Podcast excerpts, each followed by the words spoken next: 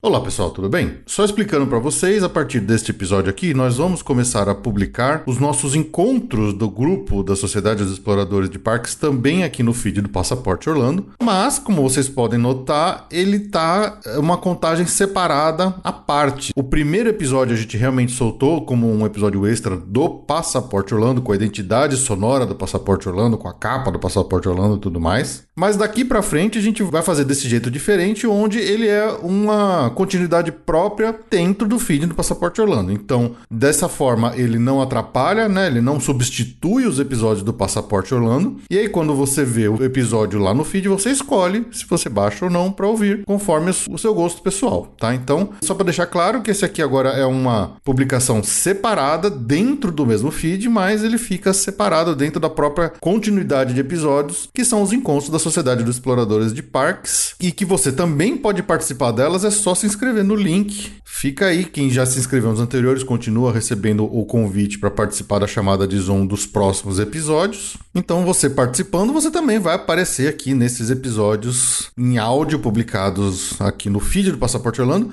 E lembrando que o vídeo na íntegra também está sendo publicado no canal do YouTube do Passaporte Orlando. Então, você tem todas essas formas de conseguir consumir também esse conteúdo adicional, que são essas discussões, esses encontros aí da nossa sociedade de exploradores de parques. Então, espero que gostem e bom episódio.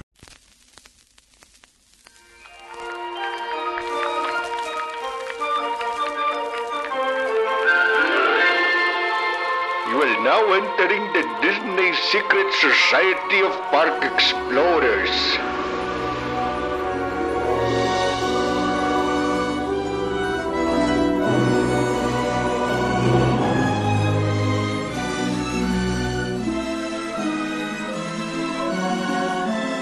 Gente, boa noite, boa noite para todo mundo. Vamos pro segundo encontro, Sociedade de Exploradores de Parques. Hoje tem treta e tem muita treta, porque falou em Universal, falou em Disney, falou em choque, né? Ou não, né? Sei lá. Vamos ver a opinião de todo mundo aqui. É, lembrando que esse encontro ele é mensal, é, toda reunião tem um tema sugerido pela gente mesmo, né? Dessa vez foi. Acho que a primeira vez também foi Felipe. Que foi? A gente nem lembra mais. A primeira vez que a gente falou sobre Tomorrowland foi Greg, Felipe, Carlos. Não Acho que lembro. foi Felipe mesmo. Foi Felipe? Então Felipe é o rei dos temas. Dessa vez ele que sugeriu Pode também. contar comigo, para sugerir tema é comigo mesmo. Tá comigo. E, ah, ou seja, Universal e Disney. E eu preparei uma singela apresentação, tá bem menor que essa apresentação anterior, que foi longa sobre Tomorrowland, para puxar a discussão, tá? Dar uma contextualizada, afinal de contas, tá, tá legal. Universal versus Disney, parques Universal versus parques Disney na Flórida. Tá, mas vamos dar uma contextualizada? Eu já vou começar por essa logo que eu já quero uma camiseta, gente. De boa. Eu sou fanático por camisetas, Disney, etc, etc. Essa logo meio steampunk, né? Acho que tem uma pegada de steampunk. Não sei se eu que estou vendo coisas, mas tem uma pegada de steampunk. Que, assim, se tem um objetivo, né? E, bem, pelo menos toda logomarca deveria ter um objetivo, um conceito. Ela prometeria alguma coisa steampunk por trás disso. Vocês conseguem algum expert Selby? Você consegue enxergar através desse logo alguma coisa de promessa? O que, que seria? Nada? Vocês conseguem perceber alguma coisa? Eu também nada assim até agora. Olhei, Ah, olhei de Eu novo. não sei por que me remeteu ao Islands of Adventure. Eu acho que ela dialoga um pouco com aquele visual ali da entrada, uma coisa meio antiga, mas temporal, né? Ah, então, Luiz, de repente eu tô viajando, tô querendo associar algum universo de histórias e é isso. Eles estão querendo fazer uma conexão com. E tá certo, né? Conexão com os outros parques, né? Ah, Mas eu, eu acho que tem um. Bom, pelo menos eu, para mim, eu tenho esse feeling mesmo de uma coisa meio. Talvez steampunk, mas algo de, de, de jornada, algo de, de viagem mesmo, de. eh, até de, de literatura, sei lá, um Júlio Verne da vida, uma coisa assim meio clássica que dá a impressão realmente que você vai viajar por universos, assim. Eu, eu acho. Eu gosto da ideia, gosto também do. Eu ia falar isso, parece um, um medalhão tipo Uncharted, sabe? É, exatamente. é, é, é isso. Eu pensei em viagem, mas eu consegui enxergar aí um timão pra, de, de navio. Foi a Também. primeira coisa que eu vi por ter as quatro pontas aí, É. apesar que o timão não são só quatro pontas, né? Mas é, é simétrico, né? A roda. pra- Nossa. Pra mim, remeteu uma bússola. Também. Pois é. Então, no fundo, ele remete a um tanto de coisa, mas sempre associado à viagem a, algum- a mundos diferentes, né? Bem, me associou É, a direto a Wells, Viagem no Tempo. É, eu lembrei de Discoveryland da Disney de Paris, ou seja, já, já minha, é minha land preferida, pelo menos até agora. Então, ou seja, que legal, né? Seu objetivo é trabalhar a memória, a interpretação, blá blá blá, eles conseguiram. Vocês viram aqui, né? Vamos lá. Agora, Bem, eu acho muito improvável que tenha alguma land nesse parque que seja relacionada a steampunk, porque a gente não tem nenhuma propriedade eh, steampunk famosa no momento para poder ser algo em termos suficiente para o Epic Universe. Eu, eu acho que dificilmente eles vão fazer algum, algum espaço que não seja ligado a alguma propriedade intelectual já estabelecida. Uhum. É. Rodrigo quer falar algo? Levantou a mãozinha? É, me, me veio até aqui, seria uma área steampunk uma resposta a Tomorrowland da, da Disney? Sério? Um Será que eles vão entrar nesse campo perigosíssimo? Será? Rodrigo, acho que pode ser, mas não sei. Gente, já Porque- é. uma- Sabe o que, Porque, que, sabe o que, porque que Universal não tem uma área do futuro, né? Assim, É, mas não, sabe, sabe o que, que me lembrou um pouco, assim, uma tentativa, tentativa, né? Um pouco da ideia do Tokyo Disney Sea, de, de, de ter uma coisa de, de, de você ter lands, digamos assim, com o nível de detalhes que a gente encontra, talvez na Universal, na área do Harry Potter só, né? Porque se a gente for pegar o Islands of Adventure, a gente tem algumas coisas que são realmente bem tematizadas enquanto área e outras que são mais ou menos, né? Por exemplo, o, o Toon Lagoon é, é meio bagunçado, tem aquela área lá também que só tem aquele show lá que era a área mítica, né? Que tem aquele show ali que pega turista ali, que você gasta um tempão naquilo lá. Então sobra o Harry Potter. Então eu acho que nesse caso desse parque é uma tentativa de criar áreas temáticas que criam um universo, a Epic Universe, né? De juntar né, propriedades intelectuais que tenham aquele nível de detalhamento do Harry Potter. Pelo menos foi o que me passou. Pode ser, mas você pode falar. Vocês lembram daquela série de TV antiga chamava Voyagers? Sim, Hum, sim, sim, sim. sim. Você lembra do reloginho que o cara usava pra viajar no tempo? Sim. Não parece isso aí? Deus. Lembro. Pois é, pois é. Então, conversando com o Luiz Otávio semana passada, como falta unidade aos parques da Universal. E aí, sabe, pode ser.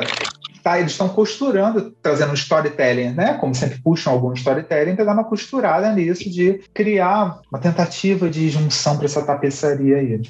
É, o Voyages é o Omni. Ah, é Omni? Ah, é? Que você tá falando? Ah, entendi. Sim, é o que parece, né? Parece o É. Omni era, era o instrumento do Voyagers, né? Que ele usava para viajar no tempo. Tá. Bem, gente, aí o Jurássico de Miami, quando vocês você colocou Omni, eu lembrei no Hotel Omni, que eu fiquei da primeira vez. Esquece época que os dinossauros dominavam a Terra, paga. Vamos voltar. Então vamos lá. É, bem, o que, que a gente tem hoje, né? Na Flórida. Lembrando que Parque da Universal, gente. Bruno, posso só te interromper por uma, como diz um Por professor, meu, uma dúvida, uma dívida, eu devia saber, mas não sei. O que, que é steampunk? Steampunk é imaginando a era vitoriana, em que naquele momento não foi a eletricidade que começou a evoluir, sim tudo através de vapor, tá? E a partir dali, ou seja, toda a tecnologia teria desenvolvido através de vapor. Então aí você tem aqueles balões, mas tudo, sabe, aquelas coisas. Eu, fico, eu teria que mostrar agora, tá, Luiz? Mas é, tudo que você pode imaginar de tecnologia, mas tudo com essa cor de bronze, que é o que, gente? Aço? É o quê? É aço, não é isso? Acho que é, Cobre. né? Oi? Latão cobre. Latão, cobre, é. Então, essa pegada meio, ou seja, a história da tecnologia teria ido para outro lado, né? Eu adoro, adoro esse visual steampunk, que tem um pouco, Luiz, na Discoveryland, em Paris, ah, principalmente na, na Discovery, ex-Discovery Mountain, que é a Space Mountain de lá, tem no ah, Disney Sea também. Disney Sea completamente, até porque muito do Disney Sea veio do Disco- Discovery Bay, que teria, seria, teria sido uma land nova da Disneyland de Anaheim, né? Pois é, então isso é steampunk. Eu, temos vários amantes aqui, pelo jeito, dessa, dessa pegada. Gente, aí é a- o resort da Flórida, lembrando que a gente tem, me lembrem, gente, tem Japão, tem é, na China tem algum Em Singapura também. Singapura acabou de abrir o de Beijing, né? Ah, é? Ah, tá vendo? Então, pois é. E o que, que a gente tem na Flórida? Universal Studios, Island of Adventure, Volcano Bay, City Walk e sete hotéis. É, eu arrumei esse, esse mapinha aí, eu não sei, gente, eu procurei o mais atualizado possível, mas não sei se alguém enxerga algum erro, tipo, não, Bruno, já tem mais alguma coisa. Queria perguntar, Luiz, você ficou. Alguém já ficou em hotel? Felipe, Greg, não sei mais alguém, já ficou em hotel do, do resort de, do aniversário em Orlando? Luiz ficou, né? No Royal Pacific duas vezes.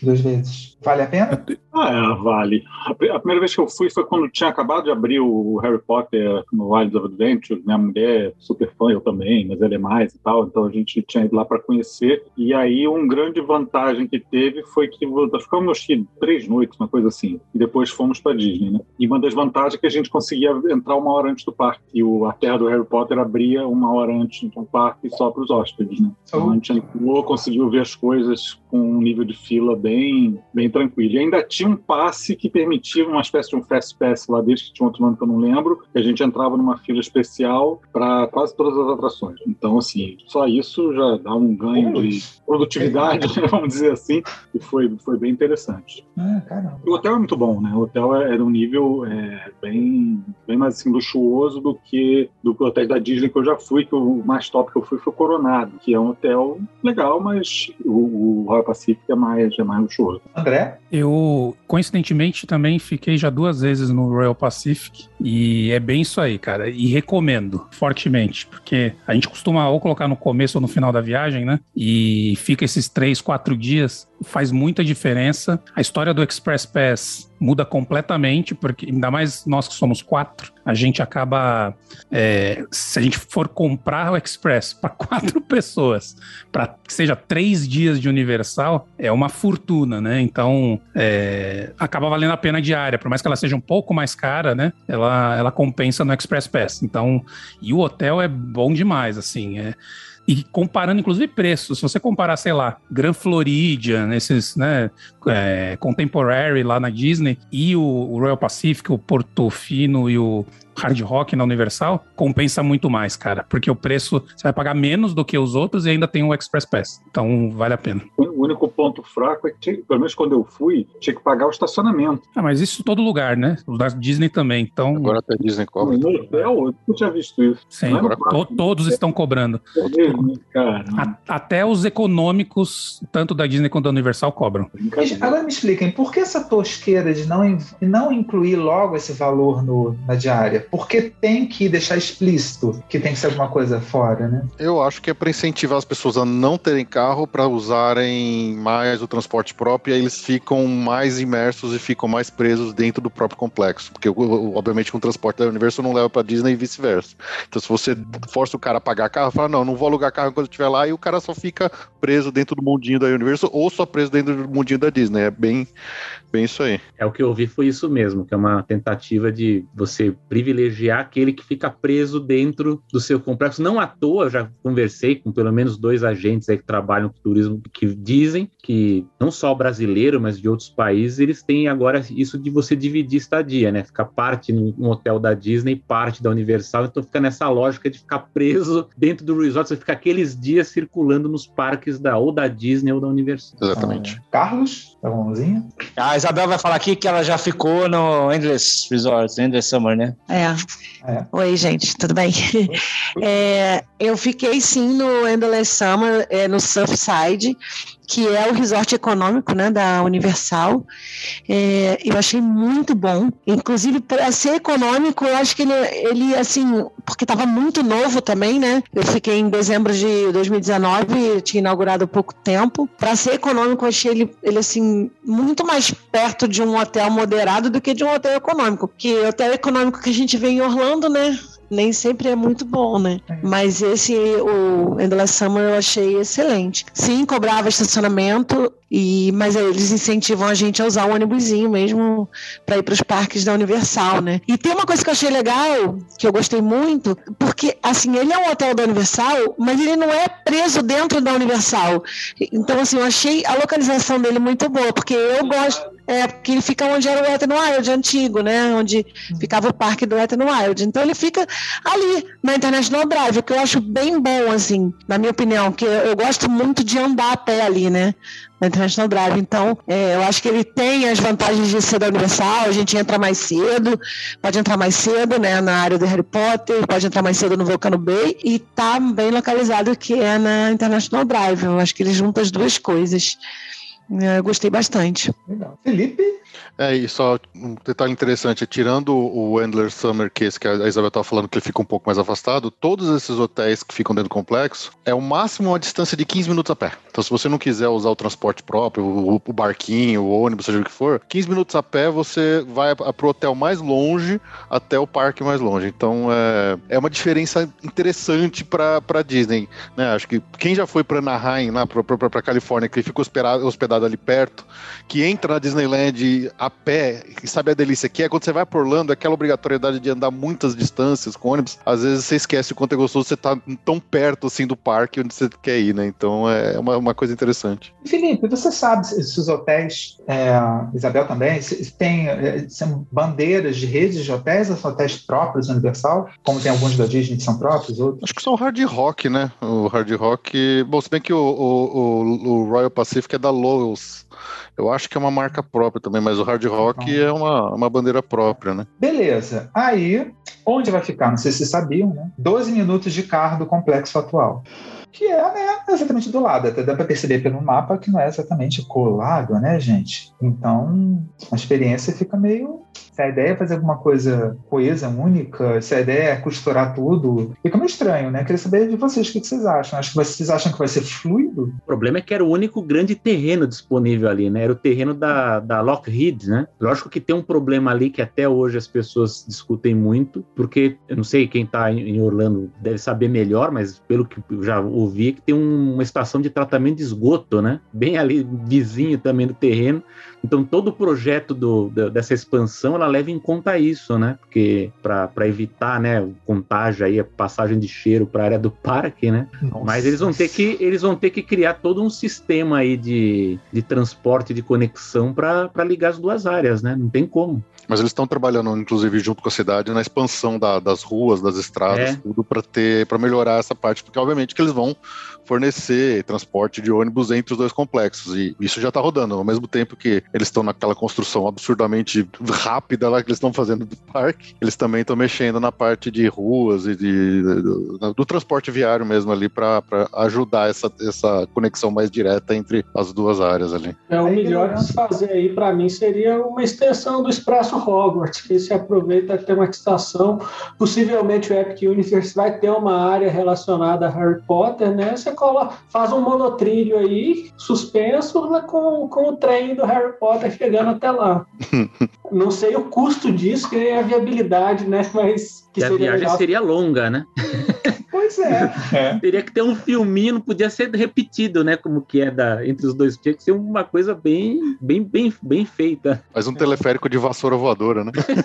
O- Eu não tenho ideia da distância. Será que é maior do que do Magic Kingdom pro Epcot? Acho que sim, né? Olha, eu acho que é equivalente, viu? É parecido. Eu acho que é equivalente. Tem o, tem o monorail lá, né? Uhum. Mas não passa no meio da cidade, né? É meio estranho isso, esse conceito de você tá ali passando no meio da, de hotel, É. de, de carro. Acho que Isso tira a magia, como a gente fala. né? Pois é, e, gente, isso que eu, tô- eu acho, por mais, ah, vai ficar bonitinho, estão tratando as estradas, a gente sabe, até vendo até pelo, por exemplo, o Resort de Anaheim, né, gente, eles adotaram aquelas ruas ao redor, tá ficando lindo, maravilhoso, né, Har- Har- Har- Harbor Boulevard, etc.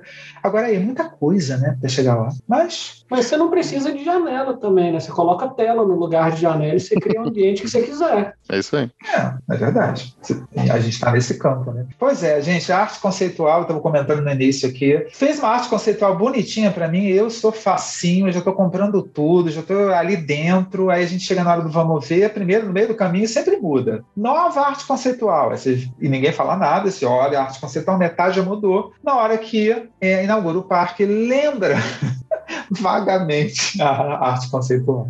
Eu achei lindo, lindo, lindo, lindo. E até eu trouxe alguns recortes é, dessa área para conversar com vocês. Queria saber o que vocês acham aí no geral, né? Vendo assim, bonito, feio, o que vocês acham? Não tá no hotel ali no topo? Ah, eu acho a arte bonita pra caramba, só que eu não consigo ter ideia do que vai ter lá dentro. Assim, dá pra ver que tem algumas montanhas russas, um lago, mas assim, em termos de atração e tematização, é uma grande incógnita pra mim. Pode ser qualquer coisa. É, eu trouxe aí, o pessoal está especulando, eu trouxe alguns recortes aí, né? Olhando de primeiro, o que, o que me chamou a atenção, assim, é bonito, mas me parece que para você andar e circular não é muito fácil, né? Não tem um caminho óbvio que, por um lado, pode ser bom, por outro lado, pode ser ruim. Quer dizer, você, de um lado para o outro, você tem que passar várias vezes nos mesmos lugares, coisa que nos outros parques são mais circulares, né? Então, isso aqui para dificultar de você explorar com agilidade, também, por outro lado, é aquela coisa, você entra ali, se perde, vai para um lado, vai para o outro, depende do gosto Né? É, eu criei aqui já visualmente uma tentativa de hub ali, né? Aquela, tinha aquela cúpula ali meio lilás no laguinho, mas não é, né? Eu criei aqui, questão visual. Né? O que eu entendi até da, do que eles tentaram projetar dessa ideia desse parque é o que eles chamam de Epic Universe. São vários, vários universos épicos, obviamente, que eles querem, é, né? São, são propriedades intelectuais que eles querem explorar. Então, cada land vai ter sua própria tematização, o próprio tema de próprio filme, própria é, universo, seja lá o que for, mas elas não, não se conversam entre si. Então a impressão que eu tenho que, que eles fizeram aí é assim: realmente você não vai conseguir circular, talvez, talvez até tenha em algum momento no futuro, mas você conseguir passar de uma hora para outra, por exemplo, né? Se a gente pensa no Magic Kingdom, no Magic Kingdom tem o hub central, tem as áreas em volta, você pode ir do hub central para cada uma delas, mas você também pode, por exemplo, cruzar direto da, da Tomorrowland para Fantasyland lá em cima. Então, a impressão que eu tenho aqui é que eles quiseram realmente fazer áreas temáticas bem fechadas dentro dela, cada um com seu tema, onde você entra dentro dela, você fica imerso dentro dela, mais ou menos como é o Islands of, Islands of Adventure. O Islands, você não tem um hub central, você dá uma volta e você vai passando por dentro das áreas obrigatoriamente. Você não consegue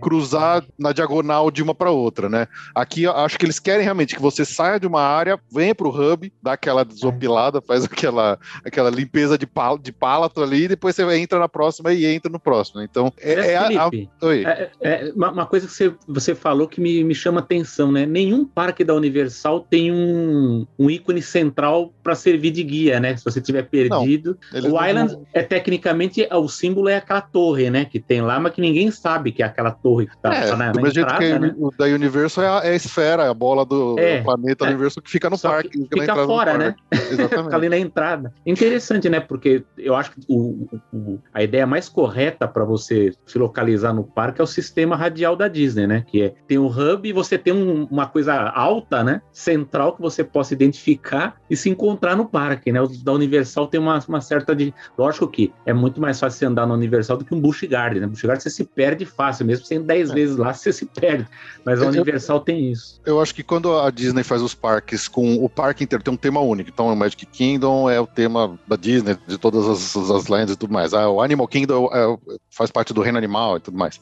O Epcot é a feira mundial. Então, eles têm o Winnie central lá, o, Disney Winnie, né, que o Walt chamava, que é o símbolo central que atrai sempre a atenção. Como os parques da Universal todos sempre foram muito, especialmente o Universal Studios, ele é muito desconexo, até por conta de todas as mudanças que foram acontecendo ao longo dos anos, mas o, o Islands ele já foi pensado realmente em ilhas isoladas, são Islands of Adventure, então são várias ilhas isoladas. Eu acho que não faz sentido você ter um ícone central, porque você não tem um tema único que permeia todo o parque. Eu acho que o, o Epic vai acabar indo meio que na mesma, na mesma pegada do, do Islands of Adventure. Ele vai ser um, um grande conjunção de vários universos, mas ele não tem um tema central para você ter um hub. Pelo menos aqui tem o hub com uma, uma, um chafariz, é uma coisa diferente do que tem no próprio Islands ou no, no Universal Studios. É, eu acho que dá uma cara diferente. Mas eu, uma, uma, coisa interessante, é, você falou da, da arte conceitual que muda um pouco, né, Bruno? Tem aquele perfil do Twitter que chama BioReconstruct, que não segue, eu recomendo seguir, que eles fazem fotos aéreas de todas as obras, de tudo que está em Orlando, eles estão sempre tirando fotos aéreas, e aí todos os canais de YouTube, isso aqui, cata essas fotos aéreas e começa a fazer análises. Então o pessoal que está acompanhando a obra desse parque, que está andando absurdamente rápido, os caras conseguem botar essas artes e até os projetos que os caras puxaram lá, da, de todos os alvarás que foram depositados,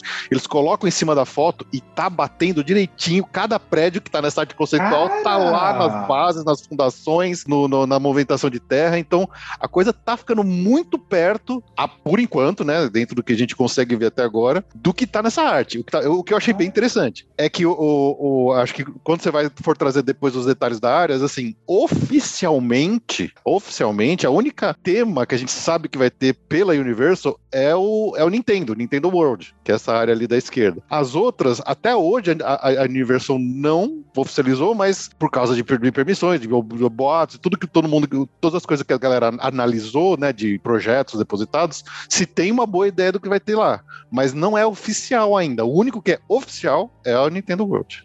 Que eu vou mostrar depois, né, Felipe? Pelo amor de Deus, acho que tem um, quase dois anos que inaugurou é, no Japão. Gente, eu trouxe aqui, eu trouxe de propósito a arte conceitual para essa área no Epic e trouxe a foto da área no Japão. Gente, claro que você percebe qual é a área, mas olhando assim, você durante um segundo você confunde. É absurdo, absurdo. Né? André, mãozinha levantada. Tem muita água, né?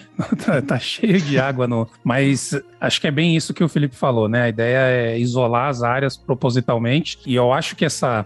Todos esses lagos aí no meio vão, vão dar é, espaços instagramáveis sensacionais aí. Ele lembra bastante, principalmente ali na frente, não sei, acho que é um hotel, né? Lá, lá no final, né? É, Ele- é hotel. Aham. É, Ele lembra bastante o, o, o Canada's Wonderland, que é o- um dos parques lá, na- lá em Toronto. Ele tem, não é redondo, ele é, ele é retangular, um lago, e ele dá de frente para uma montanha, não é um hotel, mas é uma montanha. E aí o parque meio que permeia ao redor dessa, dessa, desse grande hub, assim, com chafariz e tal. Inclusive tem show de água, tá? é bem legal. Então ele remete bastante àquele parque. E fica, e fica top, assim, com todos os jardins, você conseguindo olhar de um lado para o outro das áreas. Então, sei lá, tá, tá prometendo.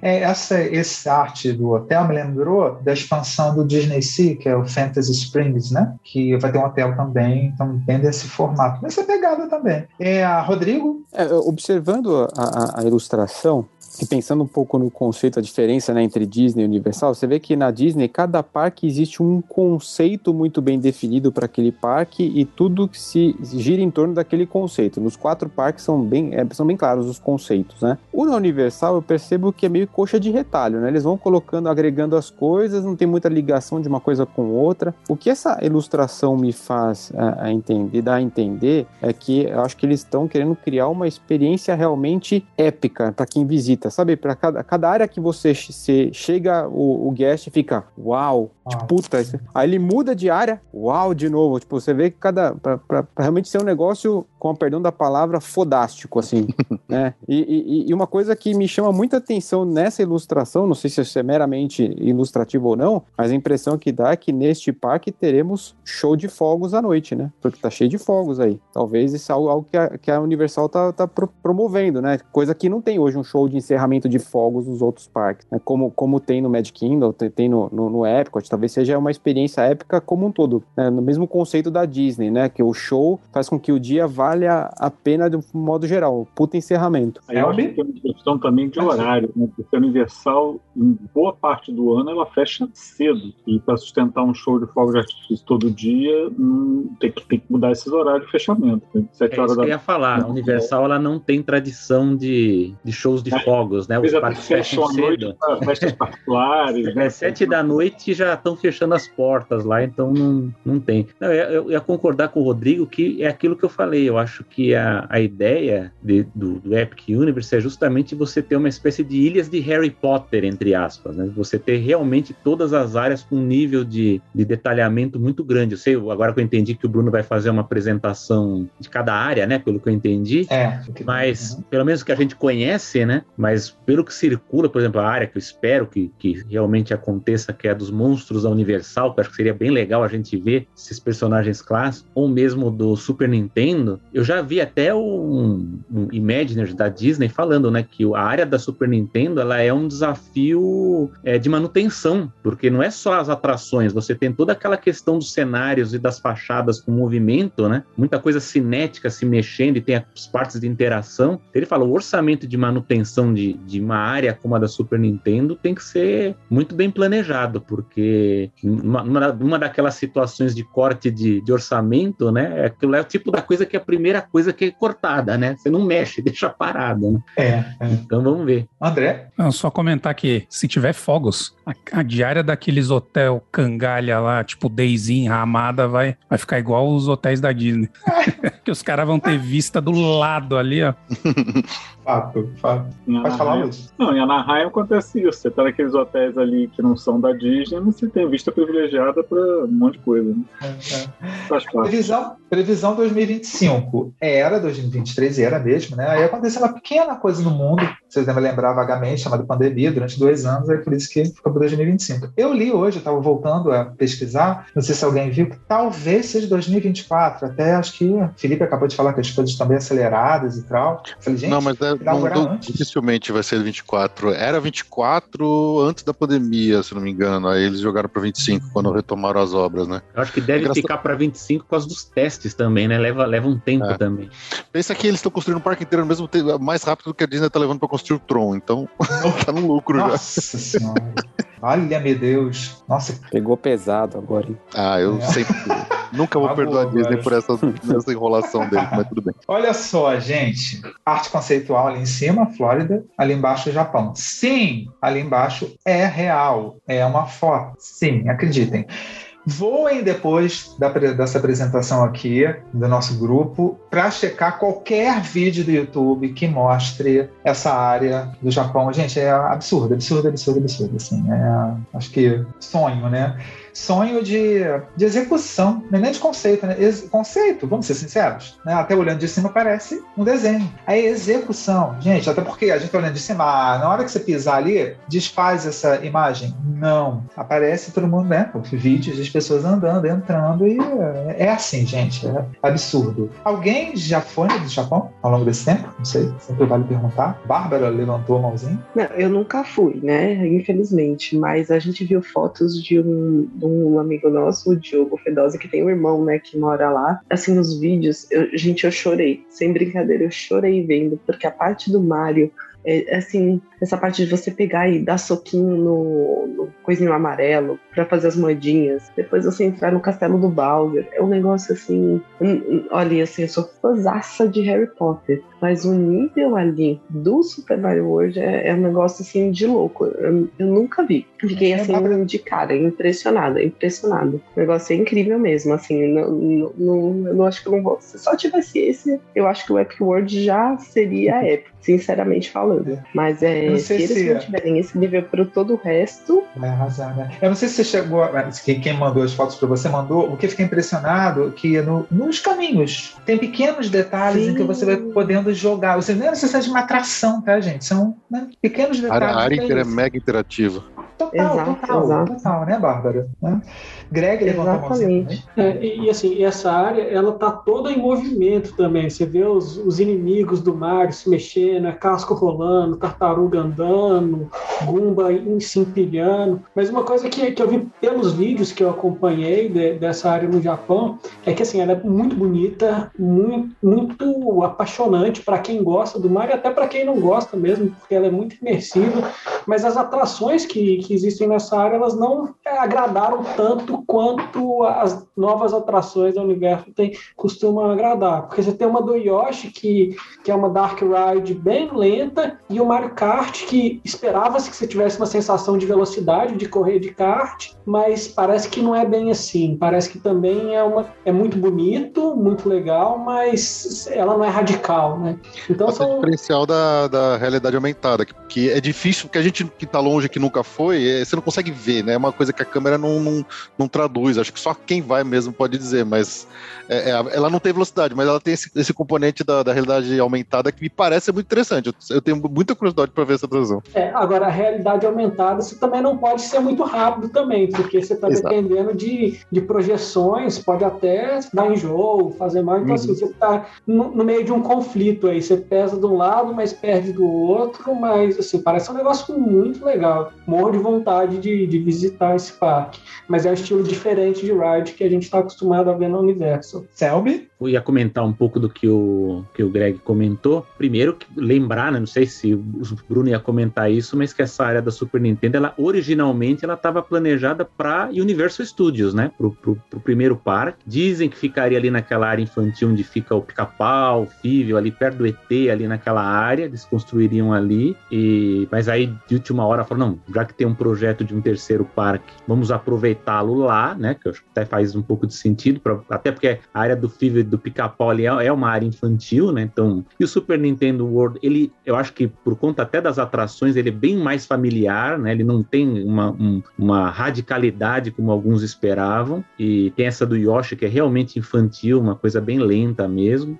É, o do Super Mario Kart, que muita gente esperava que fosse uma coisa rápida, não é, né? E aí tem a ver justamente com esse problema da, da realidade aumentada, né? Então diz que é, é muito bacana ver o que acontece com a realidade aumentada, que o vídeo não, não dá justiça ao que a gente vê, só que realmente há esse fator de do veículo ele precisar ser lento, porque se você corre com o carrinho, não tem como a, a, a realidade aumentada acompanhar. Eu já vi um, um cara que trabalhou na, na Disney falando que esse é o tipo de tecnologia que funcionaria bem, talvez, para um carrossel do progresso, né? uma mansão assombrada, algo mais lenta, né? Num, num, num veículo que corre, isso é mais complicado, pelo menos para a tecnologia atual. Mas a, o grande destaque é mesmo a interatividade da área, né? De ser tudo em movimento. Não sei se é. Eu acredito que na, nesse parque vai ter também a questão da interação, de você poder interagir com tudo que acontece na área. Eu acho que isso sim é um, é um grande destaque. Só acho, desde os primeiros momentos que começaram a mostrar fotos do alto e tal, eu acho uma área pequena. Vocês não acham, não? Aliás, só uma coisa. Vai,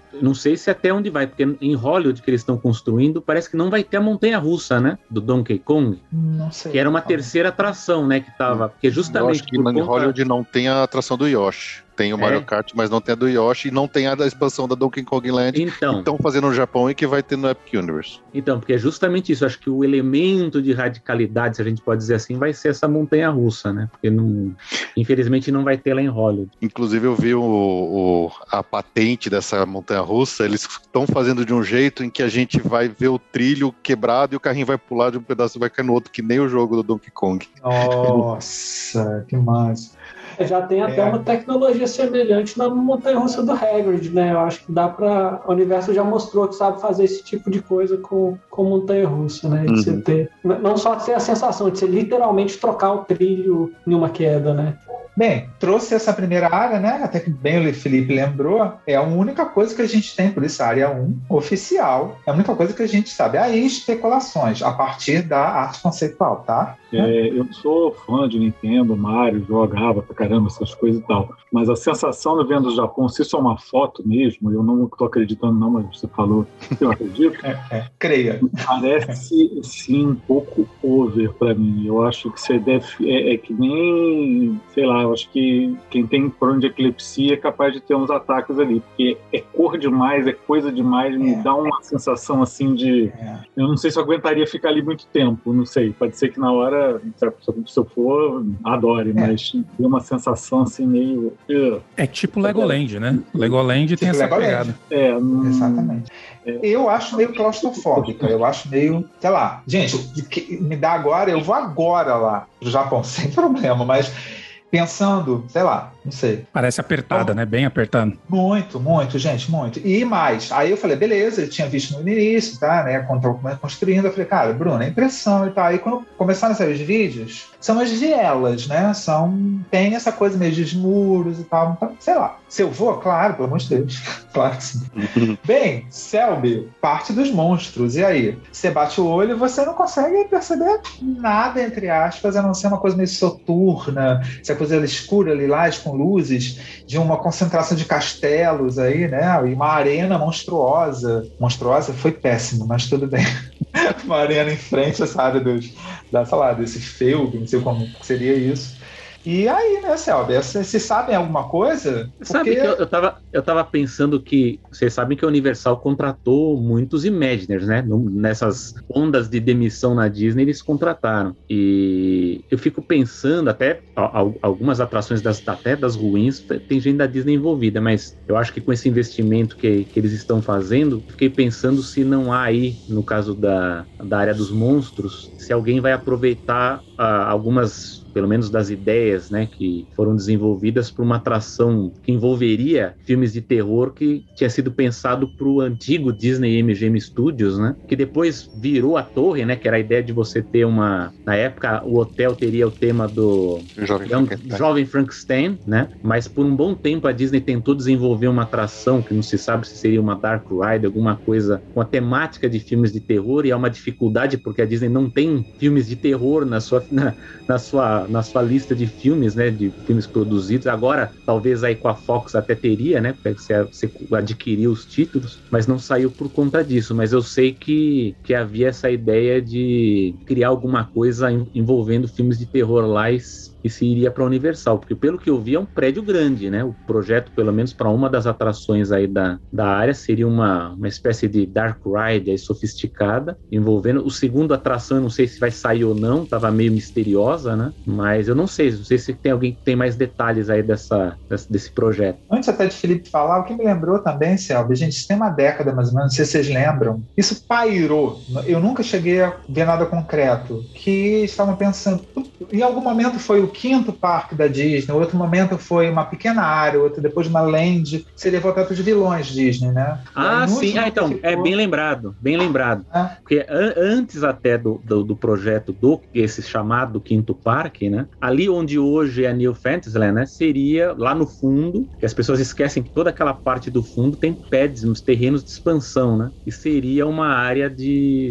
de vilões, né? Que alguns falam que é Shadowlands, né? Que seria uma teria seria um, um, um passeio de barco meio parecido com a Splash Mountain, e você encontre- encontraria todos os vilões clássicos da- das animações. Eu confesso pessoalmente que eu gostaria muito de ter uma atração dessas, né? Nossa. Mas, e- inclusive, a cena final seria com o demônio lá do Fantasia, né? O Chernabog, esse que seria a cena final do, da atração, mas que. E, e faz falta, né? Depois eu achei que fariam alguma coisa dessas lá no, no Hollywood Studios e também não, não acabou não saindo, né? Mas sim, eu lembro que tinha essa coisa de fazer a, a Land dos vilões que depois teria sido. Mas eu nunca vi algum plano concreto sobre parque dos vilões. A gente tem muito rumor sobre isso, né? Agora, sobre a Land, sim. Sobre a Land, eu já. a- a- a- sobre essas atrações, essa atração, eu já vi algumas artes conceituais do- mostrando o barquinho, como é que seria, algumas das cenas da. Bem legal. Ah, depois eu te cato para você me passar alguma. É, vou ver se eu passo. passo. Ah, legal. Felipe. Bom, o-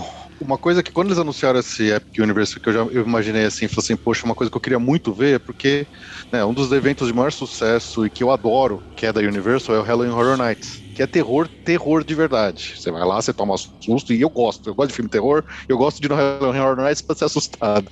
Então Você eu fiquei paga imaginando. caro poxa, pra se assustar, né? é, adoro, faço e repito, sem medo, sem medo. Quer dizer, com medo, mas eu faço. mas é, eu ficava imaginando assim, poxa, será que finalmente eles vão botar uma land? Porque, por exemplo, na, no, no Universal Hollywood, teve por um tempo uma atração fixa do Walking Dead, que era como se fosse uma, uma versão miniatura de uma, de uma das, das casas do Halloween Horror Nights, que ficava lá, mas hoje já não tem mais. E eles fizeram essa, por enquanto, né, tudo indica que vai realmente ser essa área da Universal, ah, dos monstros da Universal. O que se tem de informação quase certa, obviamente nada oficial ainda, mas que todo mundo dá como certo, é que a, atração principal nessa área vai ser do Castelo do Frankenstein, perdão, Castelo do Drácula, e vai ser uma atração do, do que eles chamam de Cook Arm, que é aquele é o mesmo, ah, mesmo tipo de transporte da, da atração do Harry Potter do Forbidden Journey, que é aquele braço que vai te mexendo. Então eles estão prometendo uma atração no mesmo estilo da, da Forbidden Journey do Harry Potter, com os monstros da Universal. Ah, então, quer dizer, falar, vai, ser, vai ser mais animatrônico e quase nada de tela. Então, eles estão prometendo uma versão, uma, um- uma versão melhor, melhorada da atração do Harry Potter com os monstros da Universal, sem tela, quase só é, animatrônico. E o que, porra, é, pra mim é bem animador. Eu fico bem Aí sim. né? Aí sim. Pois é, a única dúvida que eu tenho em relação a isso, gente, não sei se vocês nos últimos anos vocês prestaram atenção nisso, em filmes da Universal, criaram até um selo, eu esqueci agora o nome do selo, que é Dark pra- Universe. Dark Universe. Não, morreu, isso aí morreu. Pois é, mas aí é o ponto, entendeu, Felipe? Tudo bem, fizeram a múmia com o Tom Cruise, foi, nossa, um imenso fracasso, e a ideia era começar ali. Tá, mas aí, qual vai ser o visual dos personagens? Sabe por que eu tô falando isso, Felipe? Eles Ou seja, vão construir uma land toda, uma área que as, as atrações vão ficar durante um tempo e os uhum. personagens desistiram de vez como propriedade intelectual o universo cinematográfico, a cara que a gente vai ver dos monstros é aquela cara meio desenho clássico. animado, clássico. Bela Lugosi. É, a Bela Lugosi. vão desistir disso, vão pegar imagens do passado ou clássicas é isso que eu fico pensando, entendeu? Tipo, não, morreu, a gente desiste do, de desistir dessa propriedade intelectual dos monstros da Universal. Aí é eu acho que talvez nem, nem precise ser algo relacionado a algum filme que já existiu, porque Frankenstein, Drácula, esses mundos são, são figuras meio que universais. E é tudo de domínio público também, né? É, é mas é isso que eu tô então, falando, Eles podem criar uma versão específica para o parque mesmo, sem ter vínculo com, ah. com nenhum filme. Então, ou então pode usar até mesmo o visual que estava previsto para o Dark Universe, que foi cancelado, porque isso existe, né? Então, isso não, não precisa ficar necessariamente colado a, a um filme já existente, até uhum. porque, uhum. como os filmes não vão rolar mais, se bem que alguns rolaram, por exemplo, O Homem Invisível, mas mas assim, sem esse selo de universo fantástico de monstros da, da universo. Né? Eu acho que não, não teria nenhum impedimento e não, não seria nenhum demérito para áreas ter visuais diferentes. Até seria legal você ter um visual exclusivo da, da área. Né? É, o Uma Bruno, cara de atração eu, original, é, né, do parque. O que, eu, o que eu pensei era justamente isso, que já que você não tem uma... Eu acho que seria até arriscado, talvez, você basear os monstros apenas naquela imagem clássica, né, que a gente tem até aquele show, né, da, do, do make-up, né, que tem lá na Universal, mas você pode, sei lá, criar versões, entre aspas, genéricas dos monstros, né, baseado naquilo que talvez as pessoas façam mais relação. Sei lá, por exemplo, uma vez eu vi um cara fazendo a pesquisa, por exemplo, qual é o, a imagem de lobisomem que você tem? Muita gente tem ainda na lembrança o do lobisomem americano em Londres, que é o que inclusive aparece no, no, no, no show lá, né? Então talvez criar uma versão inspirada ou adaptada em cima dele funcione, né? Então talvez faça um pouco disso né, com os personagens. É, acho que eles, juntando o que você falou com o que o Greg falou, acho que a ideia é ser uma coisa meio. Acho que seria até mais inteligente isso, né, gente? É. Uma coisa mais atemporal, atemporal. que tá na memória das pessoas, que, que é o imaginário coletivo, vamos é, dizer assim. Ô, Bruno, e sei lá, daqui, sei lá, vai abrir em 2025, aí 2028 resolvem fazer um filme, sei lá, do Drácula ou do lobisomem, você consegue facilmente inserir na área, né? É. é. Outra coisa é que esses monstros são facilmente reconhecíveis, mesmo que não seja a versão que você conhece. É. Se você vê uma nova versão de um Drácula, você vai saber que é um Drácula. Se você vê um novo monstro de Frankenstein, você vai saber que é um monstro de Frankenstein. Então eu acho que é até fácil de fazer isso. E, e se a área for um sucesso, de repente faz o contrário. Ela revigora a ideia de lançar novos filmes a partir do, do, do visual que criarem para a área. Né? Não seria a primeira vez. Né? Uma coisa outra. Não... É, é que nem o Pirata do Caribe. Né? Começou aquela coisa da atração clássica, aí vem o filme e eles mudam a atração por causa do filme. É. Vamos ver, a gente então, deve estar apostando em alguma coisa, né? É. Então é isso aí, tá, gente? Temos essa área. Estou muito animado com essa área, sinceramente. Eu acho que é explorar algo, até como o Selby comentou e tal, que essa área de medo real e tal, que não foi explorada ainda direito. O que a gente tem de medo, né? Foi o que o Felipe contou. Ah, é um período determinado do ano, é Halloween e tal.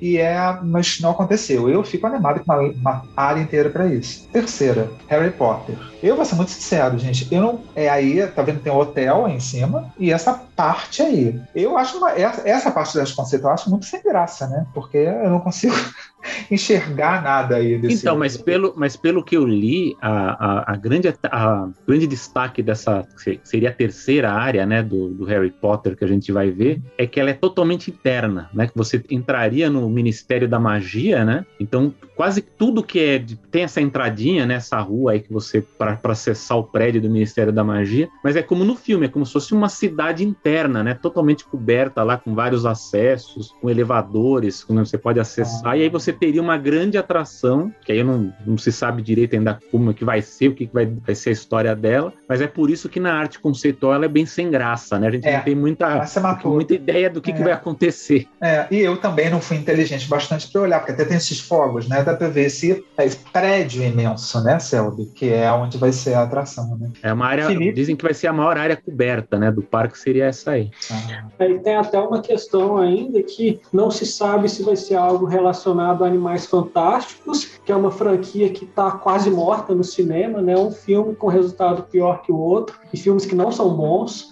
ou se vai ser algo relacionado ao universo dos filmes do Harry Potter mesmo, aos filmes originais. Né? Porque precisa ter alguma coisa do Wizard World, mas se vai ser Animais Fantásticos para associar aos filmes que estão saindo no cinema, ou se vai associar ao passado dos filmes do Harry Potter, isso ainda não ficou claro para a gente. Na verdade, nem confirmaram que vai ter Harry Potter, mas se não tiver, eu acho que seria um erro muito grande da, da Universal, dado o resultado que, que as áreas de Harry Potter têm no, nos parques já existentes. Né? Aliás, aliás, eu não sei se alguém sabe, Bruno, Greg, mas eu lembro que um, há um tempo atrás circulou que haveria uma atração do Animais Fantásticos ao lado da área do Harry Potter do Islands of Adventure, né? Onde é aquele show lá da aquele que, é, que, que ninguém gosta que vai uma vez só na vida. Fear Aquela, Factor. Aquela fechou. É, não, não, não no Fear Factor, no, no outro lá. Do Simba? Isso, ali, naquela área do Simba que tem o outro show, ali que seria a atração do Animais Fantásticos. Uhum. Aí, durante um tempo, tava se falando isso, depois sumiu, e aí veio essa nova área aí no, no Epic Universe. É, é a mesma situação do, da Nintendo World lá no Universo Studios, que eles previam uma coisa para uma área do parque que já existia, quando decidiram criar um novo é. parque, migraram esse, essas outras atrações. Né? o que, que são os rumores mais fortes dessa área que todo mundo dá como certo, inclusive o pessoal que pega projetos e lá e lê e tudo mais? Realmente, quando eles começaram o projeto do parque, a ideia era fazer uma área de animais fantásticos. Só que os, os filmes ainda não tinham bombado tão forte na, como foi em termos de crítica e bilheteria. Então, porque se você pensa nas duas áreas existentes hoje, né, que é Londres e Hogwarts, elas geograficamente dentro dos parques elas fazem sentido, a distância, ter o, o, o trem que, que conecta as duas. Então, realmente tem esse rumor de ali no, no Simba seria uma, uma, uma atração da Floresta Proibida, que está perto de Hogwarts, então geograficamente faz sentido e tal. Só que esse estaria muito longe. E, e parece que eles começaram projetando essa, essa área como se ela fosse em Paris, porque o primeiro, acho que o segundo filme se passa um trecho dele em Paris, eles visitam o Ministério da Magia de Paris. Então, é, o que, que eles também. É, o que, que parece que eles mudaram, que é o que está rolando agora, é, eles mantiveram o externo dessa área, as fachadas ainda, como se a gente estivesse entrando em Paris.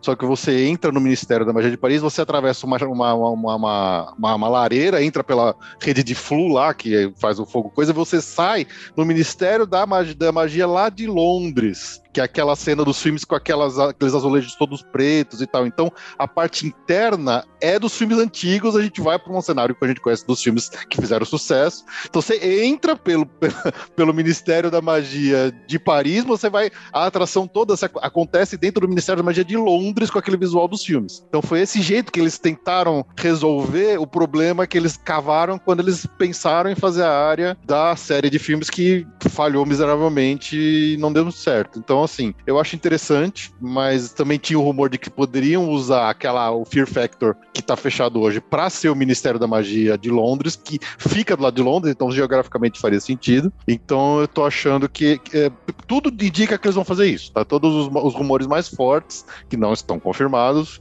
indicam que vai ser nesse esquema. Eu acho que quando você tá lá, tudo é festa. Mas é que eu digo, né, gente? Às vezes abusam do storytelling, né? Dão umas arrumadas aí para convencer. Ah, lá tudo é festa, né? Mas. É assim a impressão que dá que já tá nascendo errado, né? Que você já, já tá corrigindo um erro no, no na raiz. No, mas é uma saída. Bom, mas não né? foi anunciado, né? É o que a gente sabe, né? Vai é. que mudou, né? Vai que é, é Londres Ou que a gente acha cenário, que né? sabe, talvez. É, é. Agora, agora, e essa montanha russa aqui embaixo? Ah, Pelo que montanha... parece, essa montanha russa aí, essa, essa montanha russa dupla, é uma Dueling Roller Coaster, ela não pertence a nenhuma área. Ela, na verdade, ela é do Hub Central. Ela uhum. não é da área que, que, teoricamente teria ali embaixo, que acho que é a próxima que o Bruno vai mostrar, que é uma área de como você treinar seu dragão, teoricamente. Uhum. ainda ninguém oficializou, mas tudo leva a crer que é isso. Mas essa montanha russa dupla, ela não faz parte dessa área do como treinar seu dragão. Ela tá separada e você entra lá pelo hub central. Ela, ela tá fora. É uma montanha russa aleatória, né? Vamos, vamos colocar é, uma, uma montanha, russa. russa. aqui. Né? Tem é uma montanha, russa. russa. Ah, mas vai ser que área? Não, tem, tem um terreno aqui, vamos colocar a montanha russa. Adolescente uma... quer montanha montanha-russa. A gente enfia a montanha-russa. Vamos lá. Fala assim, tá vazio, precisa ter uma atração aqui, põe uma montanha-russa, né? Beleza. Então vamos lá para a próxima, que é DreamWorks, né? E aí seria essa área de como treinar o seu dragão. Alguém sabe alguma coisa? Porque essa parte da arte conceitual, então, não vejo nada. Ah, Talvez até a montanha russa, que tem um pedacinho dela aí, pode ser um novo duelo de dragões, só que com dragões do como treinar seu dragão, né? É uma ideia que já foi usada. É, foi o que eu Hum, pensei. É, a única coisa que eu sei é que é montanha-russa, não sei se vocês disseram agora, perdão, mas é montanha-russa dupla. Ela é dupla, então pode ser, né, Greg? É o que você falou, nessa pegada Ah, de... agora, uma coisa que, que me faz pensar um pouco é que uma montanha russa dessa forma ela parece ser um pouco radical e o Como Treinar Seu Dragão é, é uma série de filmes infantil. assim. os filmes são ótimos, eu adoro, mas o foco principal do, do, do, do público é o público infantil, que não necessariamente iria aproveitar essas montanhas russas. Talvez não tenha nem altura para poder circular por elas. Né? Então, é, não sei bem como que um Como Treinar Seu Dragão se encaixaria numa super montanha russa para crianças ao mesmo tempo. né? É, agora, olhando, olhando assim, ela não tem looping, né? Com a impressão. A pequena da área Tem parece que não. Essa, essa grande dupla ali que ela não tá na área, ela deve ter. Porque, mas por a- exemplo, a, a Tron, a Tron ali- é uma montanha russa grande, mas ela não tem looping, né? Ela é só altura e curva, né? Então ficou essa dúvida, né? Se vai ser uma, um looping. Se você voltar rapidinho para a primeira arte conceitual maior, se vocês notarem, entre a Nintendo Land e a dos monstros, tem uma área grande florestada ali, e entre ali do Harry Potter e a Montanha Russa ali embaixo também tem. são- então eles falam que tem dois grandes slots ali para expansões futuras, bem grandes. Esse parque é enorme. Esse parque é muito grande. Ele é, ma- ele é- ele é praticamente ele sozinho é do tamanho do universo e do Islands juntos, tá? Como, apesar de a gente não ter oficialmente essas áreas, todas indicam que são realmente essas aí que a gente tá falando, mas é, os, os mais esperançosos aqui, como eu, e acho que o André tá aqui também, também ele tá, tá fazendo assim, ó. Todo dia ele reza ali pro Elrond, ali na, atrás da, da, da estante dele. Tá enrolando um rumor muito forte de que o pessoal tá brigando pelos direitos de Senhor dos Anéis. E eu queria muito um dia que a Universo apareça, sei lá, tipo assim. Vou, vou, É, vou, vou ferrar que- com a D23, É. eu vou fazer uma, uma, uma, uma, uma conferência, de, uma conferência de imprensa aqui pra, só para divulgar que daqui a dois anos tem Senhor dos Anéis lá. Eles iam acabar com a Disney se eles fazem um negócio desse. Cara, e Mas se eu faço- fizer, e se fizer uma- parceria com a Amazon, então, que tá saindo a Porra. série agora, bicho. Então, mas dizem que tá uma briga com a própria Disney, né? Que a Disney também estaria no meio aí da negociação também para Ah. ter os direitos para alguma coisa. Eu duvido que o Chapek E- vai pôr dinheiro nisso, cara. Olha, se é investir a em obra do Avatar, Tolkien.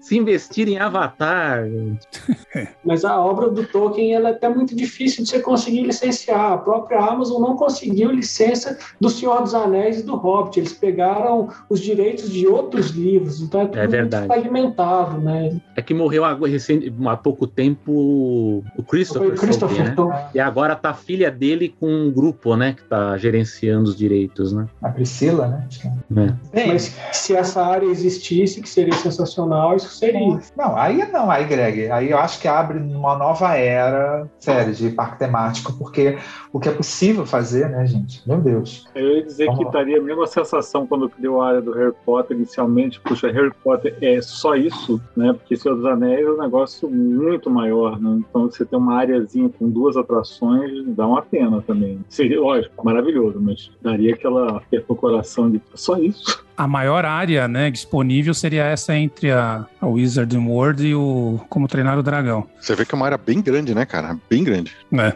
Saco. É a maior área de todas, inclusive. É mais do que os que eles já, já prometeram. Exatamente. Eu sou fã da franquia e tem tanta coisa, tanta coisa que pode ser colocada ou virar área temática ou atração que seria até injusto, né? Você tem o Condado, você tem a Valfenda, você tem a parte de Mordor. Seria injusto só ter uma, só uma área, né? Porque tem tanta coisa a história, daria pra ter um parque só de Senhor dos Anéis. Com certeza. Aí eu, eu, eu não vivo. Eu morro antes disso. Dá um estímulo para não morrer.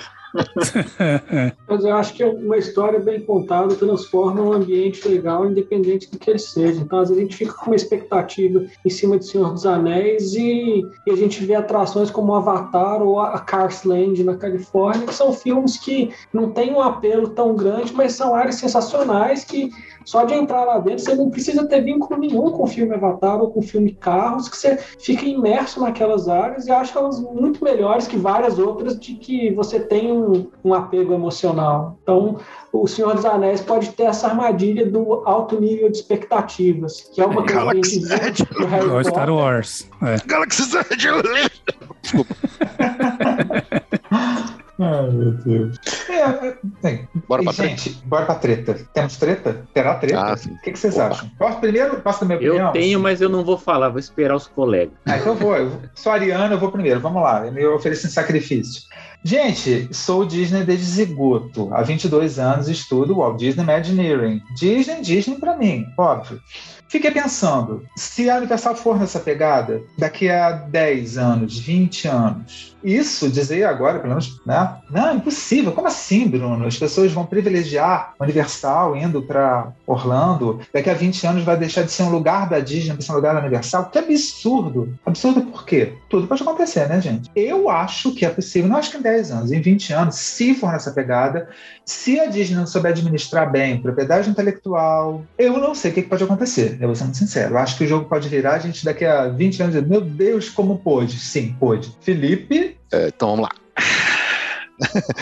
É, Cara, eu acho que a Disney, né, a gente brinca lá no podcast no Passaporte Orlando, né? A gente, o nosso amigo Arjuna cunhou o termo que somos todos Kengas da Disney. A gente, a gente é maltratado pela Disney, a gente não deixa de gostar, a gente não deixa de pagar, não importa o quanto eles aumentem o preço. A Disney tem uma demanda infinita, né? Só que eu acho que o, o que tem acontecido hoje com a administração atual da Disney tem feito muitos dos fãs deixarem de ser fãs. A pessoa vai continuar indo, mas ela já não é mais aquele fã fervoroso. Eu acho que existia muito, é, até dentro dos americanos, talvez não tanto de brasileiro, porque para brasileiro sempre foi caro ir para lá e quando você vai, você tem que fazer tudo que você pode. Mas acho que dentro dos americanos que estão mais perto e tudo mais, acho que sempre teve muito desses, dessas famílias, que é uma família Disney, que ela, meu, eu sou Disney e eu não vou na Universal. Eu acho que isso está mudando muito. Eu acho que isso está mudando cada vez mais por conta dessas práticas anti-consumers que a Disney está fazendo. Tá cada vez mais complexo no parque, tá cada vez mais chato de você programar uma viagem para lá. Não é simples. Tem o Park Pass, tem o ingresso certo, tem a porcaria do Lightning Lane. É, é estressante você reservar essas porcarias, comprar o Disney Plus. Então, a, a Disney está indo cada vez por um rumo onde eles não estão aumentando a capacidade dos parques de absorver demanda, mas a demanda não para de crescer. E eles estão aumentando as formas que eles conseguem tirar o dinheiro dos visitantes sem devolver de volta em mais atrações e mais recursos e mais é, coisas que para atrair as pessoas. Então, Muita gente fala, ah, a Disney tem que fazer o quinto parque. Eu acho que fazer o quinto parque não é solução, porque você vai. As pessoas que vão lá para ficar quatro dias, elas vão ficar cinco, então elas vão continuar indo dos outros parques, e os outros parques vão continuar cheios. Eles tinham que expandir os parques existentes, botar mais atração para absorver mais gente, porque hoje os parques estão todos lotados o tempo todo, mesmo com tudo que eles estão fazendo para pegar a gente, virar de cabeça para baixo, chacoalhar.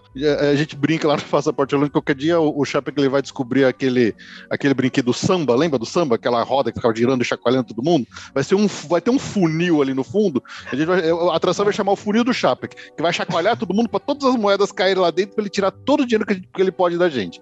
Que é o que a Disney tem feito cada vez mais. E a Universal tem ido num, num, num sentido diferente, onde é muito fácil você visitar a Universal hoje. Tá certo que eles têm uma. A, a demanda hoje é menor do que Disney, mas assim, é, eles até brincam nos treinamentos que eles fazem lá pro pessoal que é agente de turismo. Ó, treinamento de como que você entra no parque da, da, da Universal. Você pega o seu ingresso, você dá na mão do coisa, você entra. Acabou acabou. Você não tem que ficar fazendo reserva, pré-reserva, escolhendo atração antes, depois, com 15 dias. Não, é, é muito fácil, é muito. Né, e até, o, por exemplo, isso que o André falou do que ele fez lá. Cara, antes você tinha benefícios de ficar em hotel Disney, que hoje você não tem mais, o tal do 60 dias, é, a hora extra, coisas que eles foram diminuindo cada vez mais, que hoje já não faz mais tanto sentido você gastar um pouco mais para ficar no hotel do Disney, a menos que você ame aquele hotel por qualquer motivo. Agora, o benefício, por exemplo, do uh, Express, para quem fica nos hotéis moderados acima lá da, da Universal, é um benefício incrível, que, que porra, é, um, é uma vantagem absurda que você tem. E, e mesmo o Express, ah, mas a, a, Universal sempre cobrou o Express e a Disney agora tá cobrando, tá todo mundo reclamando. Sim, mas o Express sempre foi tão caro que as pessoas compram pouco. Então aquilo lá não atrapalha a fila normal tanto quanto uma Lightning Lane atrapalha uma fila stand-by padrão na, na Disney. Então, esse tipo de coisa tá fazendo o jogo mudar um pouquinho. Então, o Epic Universe eu acho que ele vai, ele vai ser uh, uma, uma, uma, mais uma pedrinha na balança que vai cada vez mais prender as pessoas hoje, sabe? A gente no passado no podcast, a minha esposa que vem de viagem, a gente tem ouvido já gente dizendo que assim, na minha próxima viagem eu não vou na Disney e eu só vou na Universal, porque é mais barato. Porque a Universal vende um ingresso aqui pro Brasil que é de 14 dias para três parques, sendo que o, o Volcano Bay deles, que é um parque aquático incrível. Agora, para você adicionar um parque aquático na Disney é muito caro. Agora você compra esse ingresso que vale por 14 dias pros três parques. Então, não tem como a Disney competir em termos de preço para isso. Se uma pessoa tá querendo para ir para lá pra, e, tem, e tem um orçamento mais apertado, o cara vai e cada vez menos mais diminuindo os dias de, de, de Disney e vai cada vez mais aumentando os dias de universo. Então, enquanto essa administração atual da Disney não começar a. Porque o que, que eles estão fazendo? Ah, vamos retematizar a Princesa e o Sapo. Cara, eles não estão criando uma atração nova, eles estão pegando uma existente e trocando por uma outra coisa. Isso não aumenta a capacidade absorver a demanda do parque. A única atração realmente nova que eles estão fazendo agora é a do Tron. Mas você pensa, o Guardiões da Galáxia era a Universal Energy, mudou para outra. Então, eles, eles pegam e retematizam. Eles pegam a mesma atração que já existe e criam uma nova em cima. Eles, eles, eles, eles criam mais demanda, mas não mais capacidade de absorver essa demanda. É por isso que os parques estão cada vez mais lotados, as pessoas mais irritadas, e toda semana sai notícia de gente quebrando pau e brigando no parque, porque as pessoas estão irritadas com os preços cada vez mais altos e tudo mais. Então, isso, isso tá, eu acho que tá cada vez mais fazendo as pessoas que, que antes nunca nem consideravam falar de universo, falar assim, opa, peraí, tem um, tem um, um negócio diferente ali, os caras estão entregando coisas boas, a Universal tá entregando atrações incríveis, que nem a, do, a, a, a montanha-russa do Hagrid, ela é espetacular. A, a Velocicoaster nova é espetacular, sabe? Eles estão trazendo coisas que as pessoas estão gostando. Então, o Epic Universe pode ser a primeira pá de cal para realmente trazer de vez a balança pro lado do universo. Eles vão criar um resort maior, com quatro parques, contando o, o, o Volcano Bay, onde as pessoas vão começar a, a considerar viagens só para o resort da Universo. Eu acho que ele, ele pode ser realmente o game changer aí de Orlando se a Disney não fizer alguma coisa logo e parar de querer só arrancar nossos centavos do é, nosso bolso a qualquer money, custo. Money, money. Money, money, money. Greg?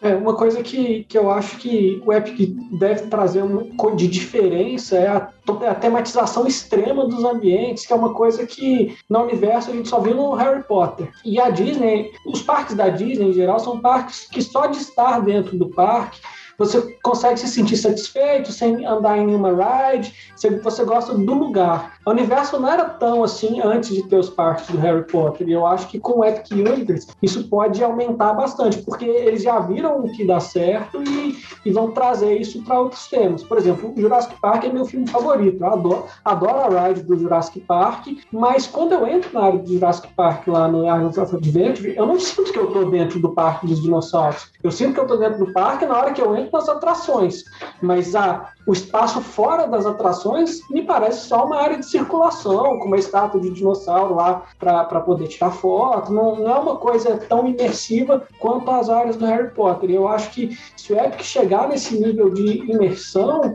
ele vai realmente conseguir tirar as pessoas que vão para os parques simplesmente para estarem nos parques e não só para é, andar nas atrações, pegar as montanhas russas, as, é. as da Eu me apego, eu me apego muito a isso, sabe? A ambiência e tal, e isso vai me conquistar. E acho que isso até pela arte conceitual já passa. Essa coisa meio. Tanto que acho que o Felipe estava falando sobre arte, eu estava pensando, gente, não passa a sensação de conforto. É um parque. É, tem uma coisa que eu adoro, por exemplo, andar no People Mover lá no Tomorrowland. É um trenzinho que anda em câmera lenta, mas você vai passando pelos ambientes do parque, olhando as pessoas. Você se sente bem de estar lá no, dentro do, do parque. E eu acho que o ambiente muito tematizado ele, ele consegue puxar isso um pouco. E é a esperança que eu tenho no, no Epic Universe. Eu acho que isso que pode ser o grande diferencial dele para poder puxar a gente da Disney. Porque eu vejo no Brasil, por exemplo, tem muita gente que vai para os Estados Unidos e fala: estou indo para a Disney, vai só nos parques do universo, não vai nos parques da Disney, mas acha que está indo na Disney porque não, não vê muita diferença. Assim. Simplesmente é uma viagem para Orlando e, e pega os, como o Felipe falou, às vezes pega os parques que estão mais baratos e, e não consegue fazer essa diferenciação. Mas nos Estados Unidos a cultura Disney é muito forte. Então as pessoas amam a Disney de uma forma que elas não amam o universo. Elas amam Harry Potter, mas não amam o universo. Hoje, Greg, eu estava revendo material, eu um site de turismo, gente, tirando o fato jornalístico de meu Deus, como fizeram isso. Mas é o que fica. É, será inaugurado em 2025 o novo parque da Disney, o Epic. Eu falei, oi? Eu li, reli, eu falei, não, Bruno, impossível. Você vê, né, Greg? Se já começa a misturar isso na cabeça das pessoas, até um site em teoria que era para ter apurado muito bem isso, né? Então essa mistura aí é perigosa. Rodrigo. E eu acho o nome péssimo também, porque Epic com Epcot, Epcot. fica muito parecido. E ainda tem o Universal Universos. É, é, então, eu acho péssimo. Então, eu também odiei. Falei, tem um nome é. repetitivo, com um outro nome no meio que parece o parque do concorrente. Eu acho. É. Aliás, há um vício também muito ruim da imprensa, do jornalismo, que eles consideram lands como parques, né? Então eu lembro ah, que quando abriu o Harry Potter, eles falam o parque do Harry Potter, o parque do. Tem gente que acha que é um parque mesmo, não, não, não sabe que é uma área de. Então, isso é um, é um vício complicado também que a gente tem. Cada vez que eu vi o Omelete falando do parque do Star Wars, também me dava vontade de socar alguém. Gente, eu conheço, conheço todo mundo. Seu colega Thiago, o pessoal antigo, Thiago, Natália e tal. Eu falei com eles, falei, pelo amor de Deus, avisa os redatores para não fazerem isso. Mas isso é outra história. Rodrigo. Bom, vamos lá, deixa eu tentar colaborar aqui ó, o meu, com tudo que eu observo. Eu acho que essa chegada do Epic Universo é, é extremamente saudável para o sistema. Por quê? Porque a, a Disney ela está começando a provar do próprio veneno que ela criou. Ela criou uma, uma cultura ao longo da história de todo apelo, né, excelência no serviço ao guest. E o que a gente tem visto nos últimos tempos, né, eu, eu sou mega fã da empresa, mega fã da Disney, é um, cada vez mais um desserviço ao guest. É, eu tenho um amigo meu que ele, ele, mora em Nova York, ele foi com a família essa semana para lá e ele fez um vídeo extremamente puto porque no dia que ele foi pro Magic Kingdom, o Magic Kingdom do nada fechou mais cedo, não teve show por, por evento corporativo. E sim, não foi o que estava programado. Tanto é que ele conversou com uma menina que trabalha no parque, ela falou assim: Eu fui avisada hoje pela minha chefia que a gente vai encerrar o turno mais cedo porque o parque vai fechar mais cedo que um evento corporativo. Ele falou assim: Cara, eu não tô aqui o tempo todo. Uhum. Ainda, ainda porque ele mora nos Estados Unidos. Ele falou assim: Cara, eu vim com a minha família, eu tinha essa janela, a gente queria ver o Enchantment, eu não vou ver o Enchantment, porque hoje o parque resolveu fechar mais cedo com um evento corporativo. Então, assim, por muito tempo ela surfou na onda porque Orlando era igual a Disney. Não sei se isso é uma cultura do Brasil, mas no Brasil todo mundo fala assim: eu vou para Disney, não importa. O cara vai pro parque da Universal, mas ele foi para Disney, né? Então, eu acho que mexer nessa, né, no sistema, trazer mais parque, eu acho que o protagonista ele só existe por conta do antagonista. Não existe protagonista sem antagonista. Um, um completa o outro. Então, assim, a Universal ela faz com que o sistema mexa e evolua. Né? Tanto é que assim, o, suce o sucesso da área do Harry Potter teve uma tentativa de resposta com Pandora, que não foi 100%, e depois veio agora com o Galaxy Z. E que mesmo assim, quem é mega fã de Star Wars, como o próprio Felipe é, tem lá as suas considerações, nem tudo, nem tudo são flores. Então, a, a, a Universal já provou que, assim, cara, a gente consegue fazer coisa com muita excelência, com, com muita é, envolvimento. E se, se ela aplicar isso no novo parque, a Disney vai ter que se coçar, porque eu acho que vai ter gente começando a diminuir dias de parque Disney para ficar mais tempo na Universal. É isso, acho que vai começar por aí, diminuindo para ir mais lá. André? Na verdade, o Felipe, ele discorreu por vários pontos aí que já que eu assino embaixo. Mas o que eu ia complementar é a questão do. A gente aqui, dentro, aqui na nossa casa, a gente tem o que a gente chama de nível de sorriso que a gente sai de cada atração ou de cada lugar, para depois, quando a gente discutir, que a gente gosta de falar e relembrar uma viagem, a gente fazer um ranking, seja de atração, seja de lugar, seja do, do que for. A última vez, a gente foi agora em janeiro fevereiro, né, para Orlando, pós-pandemia, e a gente, a gente fez isso né? E dado todo o, o, o cenário, né, e o sofrimento que é ir para Disney, atrações e os parques da Universal ranquearam no topo, antes de qualquer coisa da Disney, da Disney inclusive do Hollywood Studios. E, e, como que a gente mede isso? É você perguntar pro seu filho, você vê no seu filho, a hora que ele sai do Hagrid, a, a alegria, você sai gargalhando, né? Então, quando a gente fala nível, nível de sorriso, é isso. Quanto você sai rindo de uma atração. A Tower é uma dessas, por exemplo, né? Que quando você desce, você sai, você sai sorrindo, sai dando risada.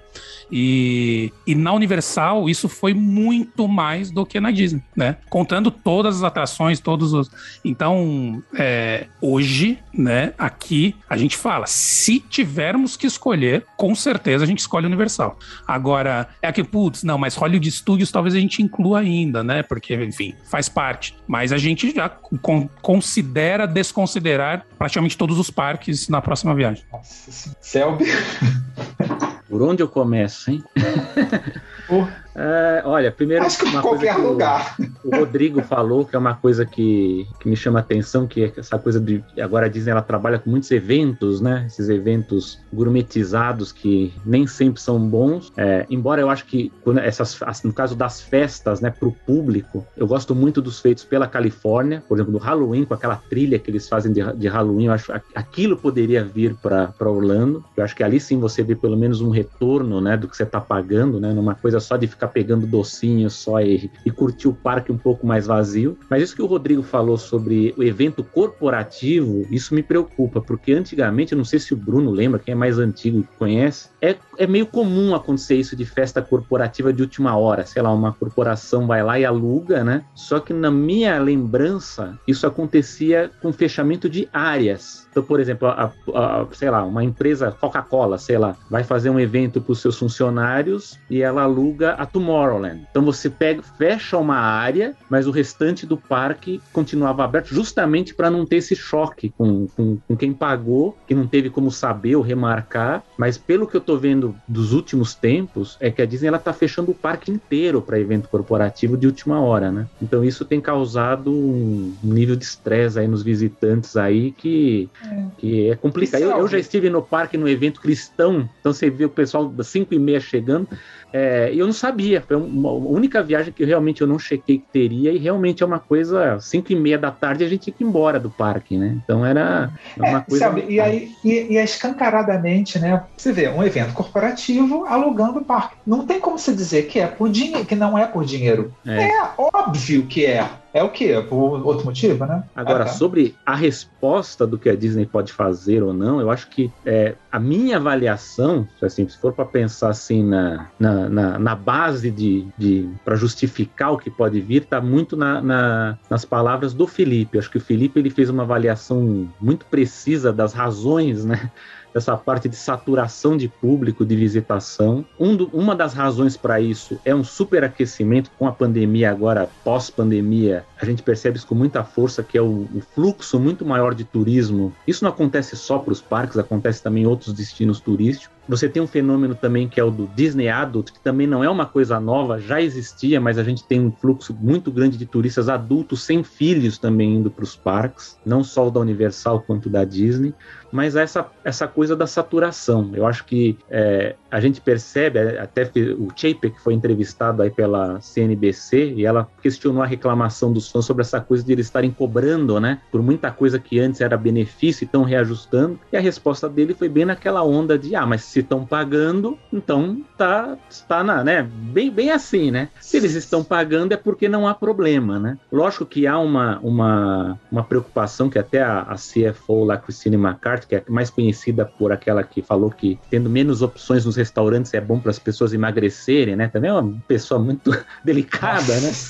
Enfim, ela, ela fala que eles têm uma preocupação se essa, esse fluxo de turismo muito forte, se ele para 2023 em diante ele vai continuar o mesmo, mas tudo indica que ainda vai ter uma certa força. Mas o que se vê como resposta, né? Que todo mundo fala, o que, que a Disney vai fazer agora que a Universal vai abrir um novo parque? Eu acho que abrir um quinto parque primeiro, tem, há terreno para fazer novo parque ali. Pelo menos há dois terrenos reservados para parque no, no, no Walt Disney World, que se sabe, né? Mas eu acho que não vão fazer quinto parque no, no curto, médio prazo, pelo menos eu não acredito que vai ser essa resposta agora, porque você fazer um quinto parque agora é como se você colocasse uma, sabe aqui, por exemplo, para quem é de São Paulo, Marginal Tietê, é como você colocar uma faixa a mais na marginal numa coisa que está congestionada. Né?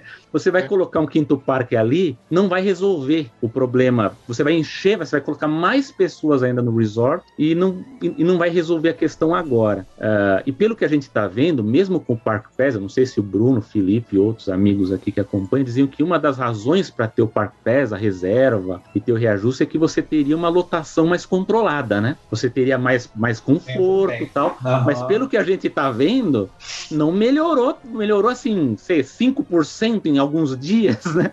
Mas Eles que a gente economizarem vê... mais em cast member. É, então, e, e é o seguinte, fora isso, você está tendo um, um, um, processo de, de mudanças tecnológicas no atendimento justamente para reduzir o número de funcionários. Então é check-in eletrônico, né, todas essas coisas de, de para você substituir o cast member que está trabalhando lá. Agora, é, pergunta ao Bruno e, e, outros, eu acho que, eu, que, que, a, que o que a gente vai ver mais da Disney daqui em diante é o investimento em expansão funções do parque, né? Eu acho que vai ter isso que o Felipe criticou e que é verdade, que é o das atual, as atualizações temáticas, né? Você tira Splash Mountain, põe lá a Princesa e o Sapo, mas você precisa de novas atrações. Então a gente vai ter é, Tron, né? No Magic Kingdom que deve abrir, espero, né? Que abra, porque daqui a pouco abre o Epic Universe e não abre o Tron. não abre o Tron.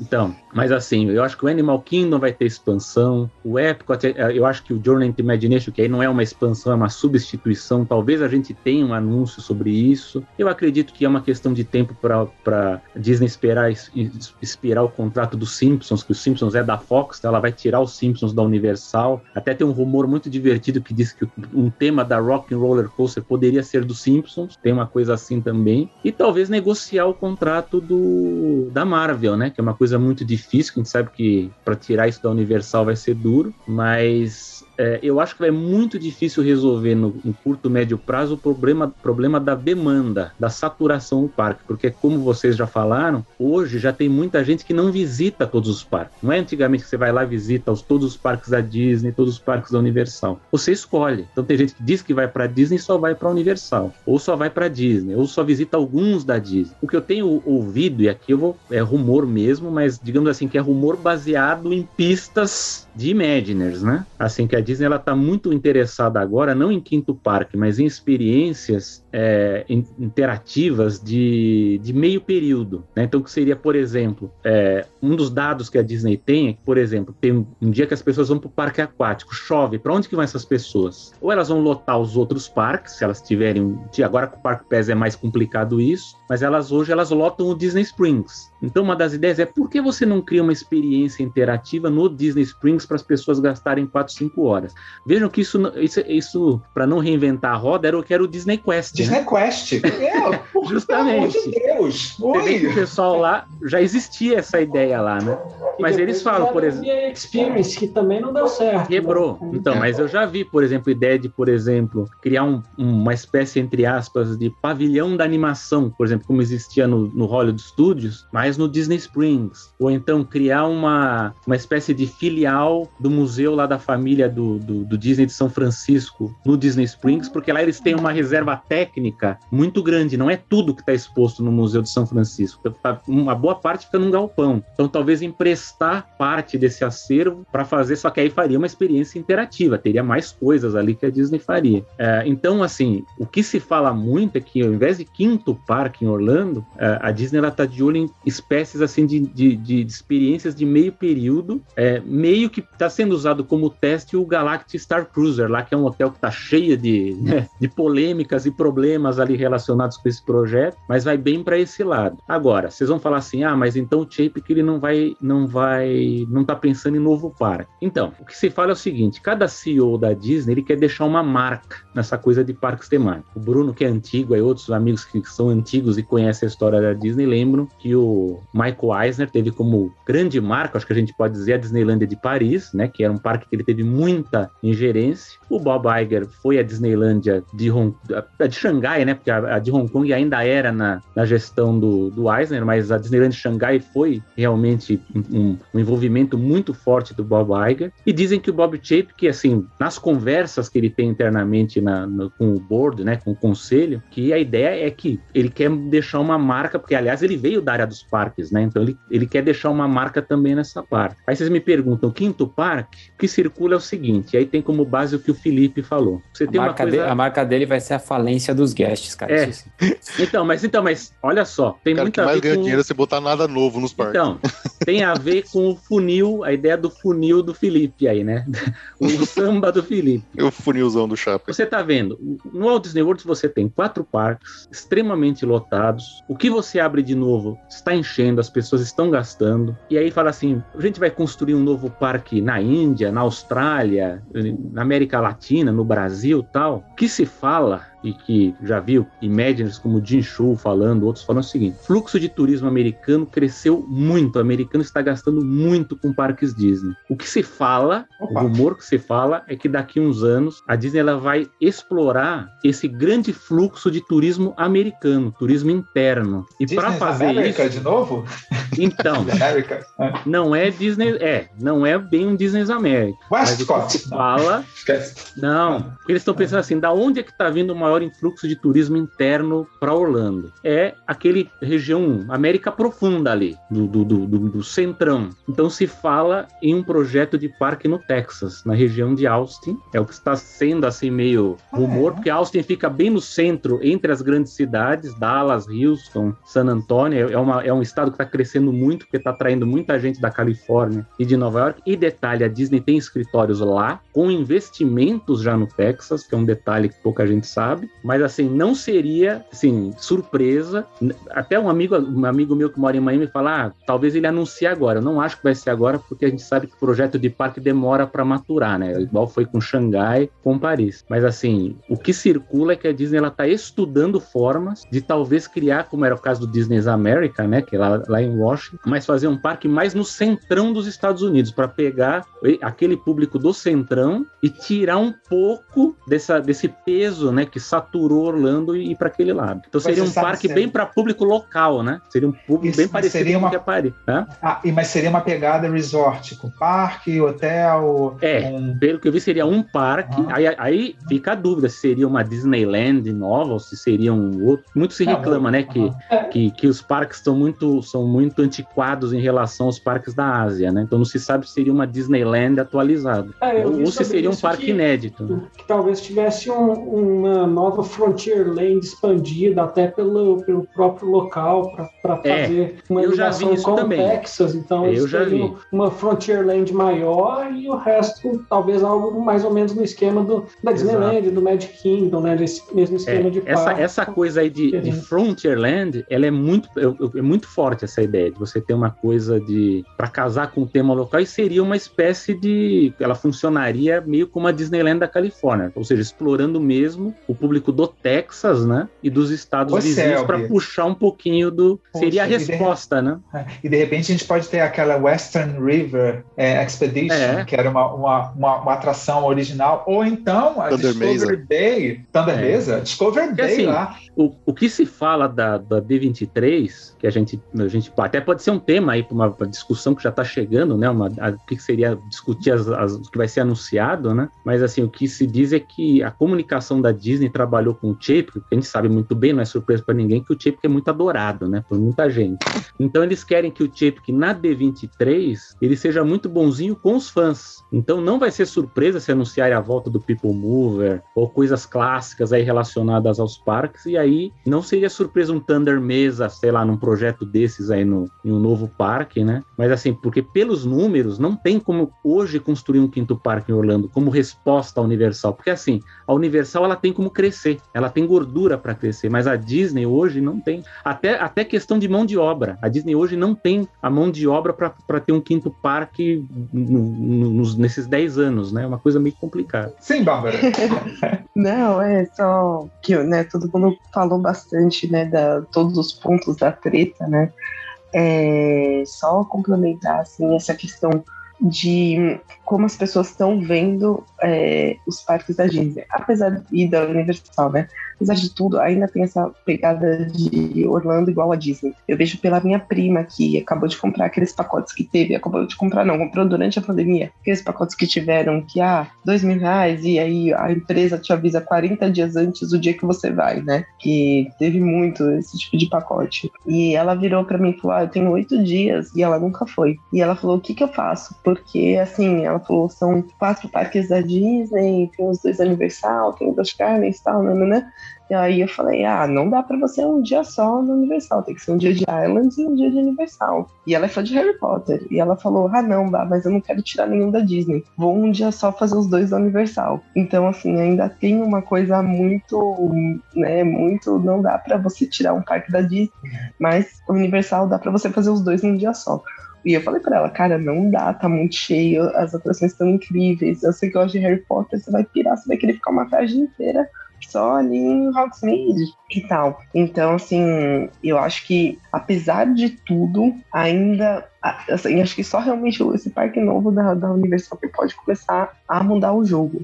E outra coisa só que eu também, duas outras coisas que eu queria só pontuar, né, é que todo mundo falou muito bem, é, sobre essa questão do, do JPEG, ele mudou um pouco essa forma que a gente vê a Disney, porque a Disney sempre foi uma empresa capitalista, gente. É óbvio que eles sempre buscam lucro e tudo mais, mas eles tinham um jeito de não fazer isso ser a, pri a prioridade, né? Não ser na sua cara que você tá ali só para dar dinheiro para eles, entendeu? E eu acho que tudo isso, né? Esse negócio do. do né, não lembro quem foi que falou que a pessoa foi lá e eu, o Magic não fechar mais cedo, sem aviso nenhum, gente, que isso? É assim, é surreal, sabe? Não, nunca isso aconteceria em outros tempos.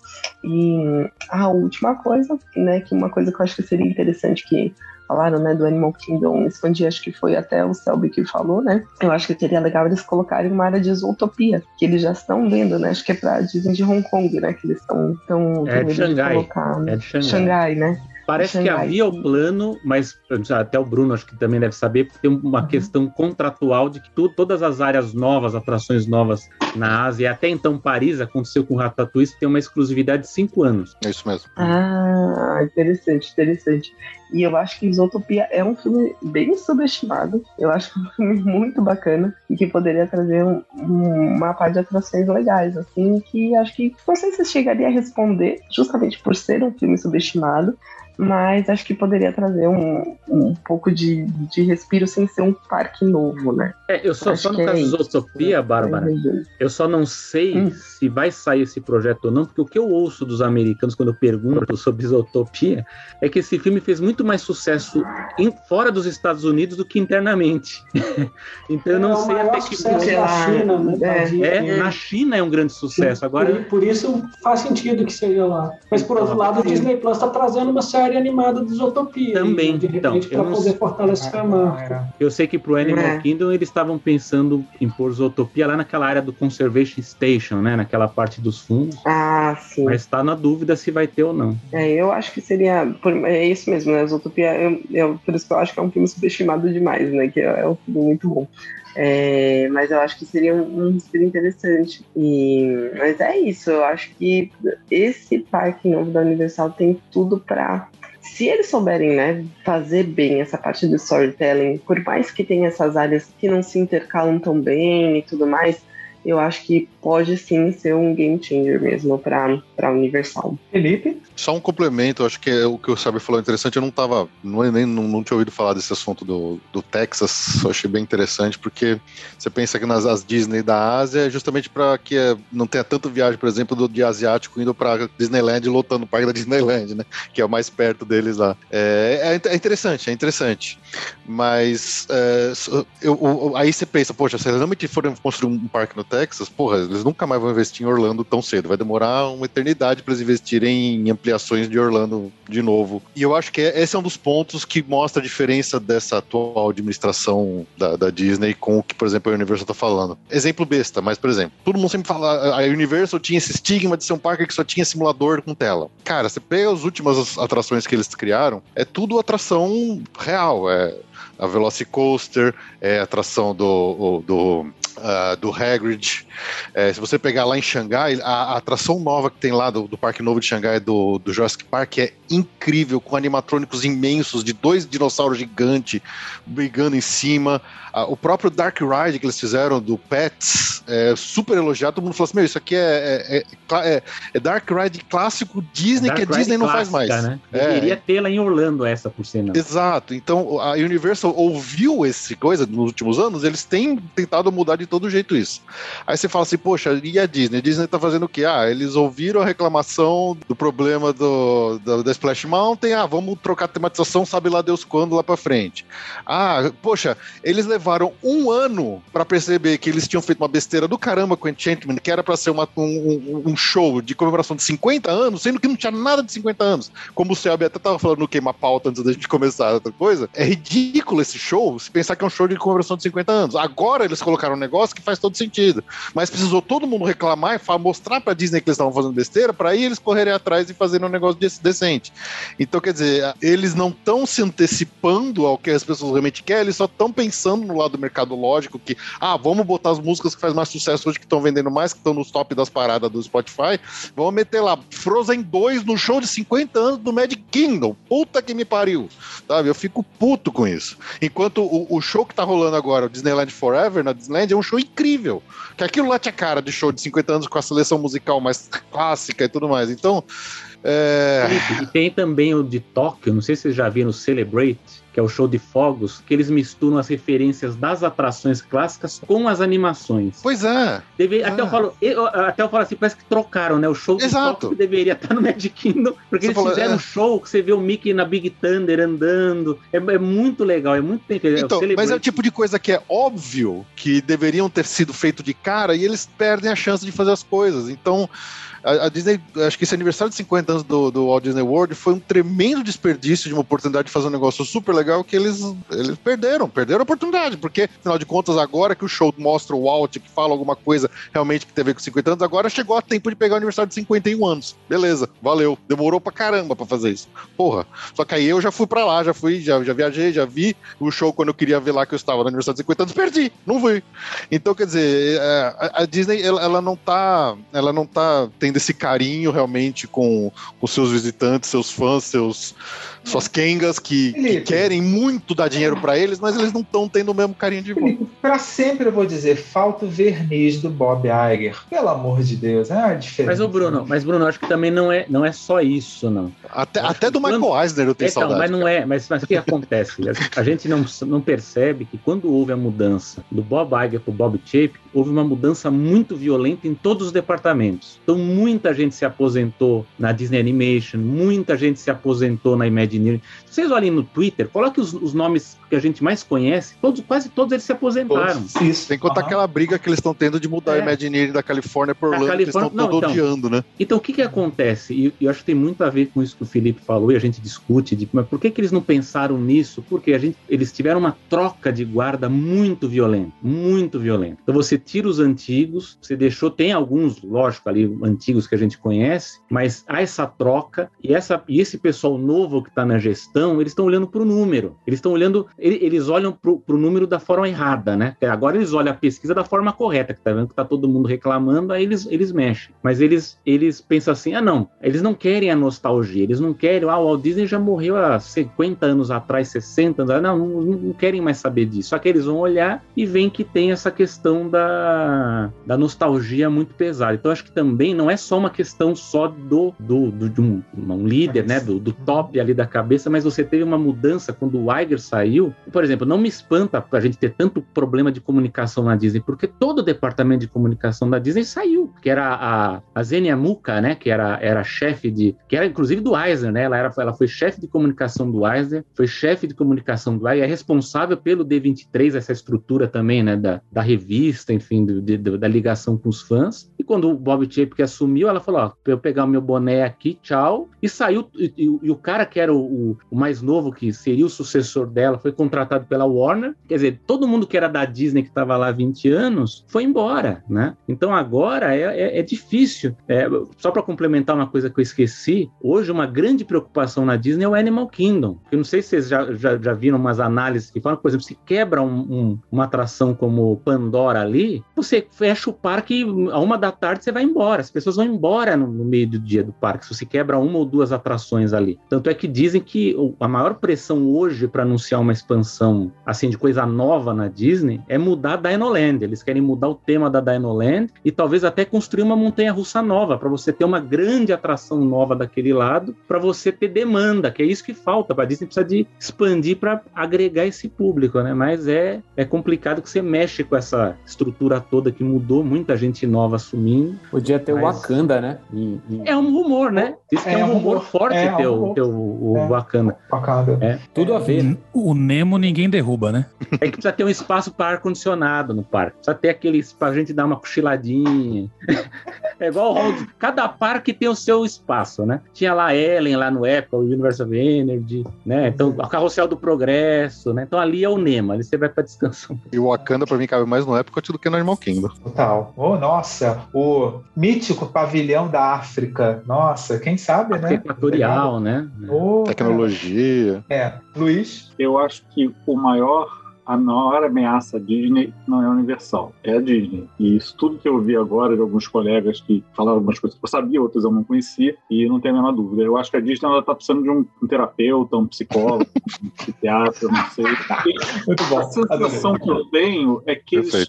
Terapia. Eu acho que o, o, não lembro quem falou agora, falando que saiu todo mundo, né? Um monte de gente saiu. Eu acho que eles estão estão com raiva de si mesmos, eles estão com, com inveja do, do sucesso passado, com inveja de quem eles são, eles querem ser algo diferente, e eu acho que isso é um risco. Isso a gente vê nessa coisa do tratamento do, do cliente, a gente vê no. É, é, eu, eu acho que eu sinto que a Disney começou a se perder quando ela começou a trocar algumas atrações, algumas visões que ela tinha dos parques, pelo, pelo sucesso rápido e fácil de ter um filme de sucesso, bota o filme ali. A Disneylandia não era isso, embora tivesse filmes, tivesse personagens, tem conteúdo, é, propriedade intelectual dele, sim, mas o parque transcende isso tudo. Quando é, a minha família é muito fã da Disney, o Bruno sabe disso, e, e assim, claro, a gente fala pela gente, eu meus primos, que a gente já viajou várias vezes para lá, e tem uma coisa que separa, a gente curte a Universal, gosta, adora, adora Harry Potter e tudo mais, mas a Disney é diferente.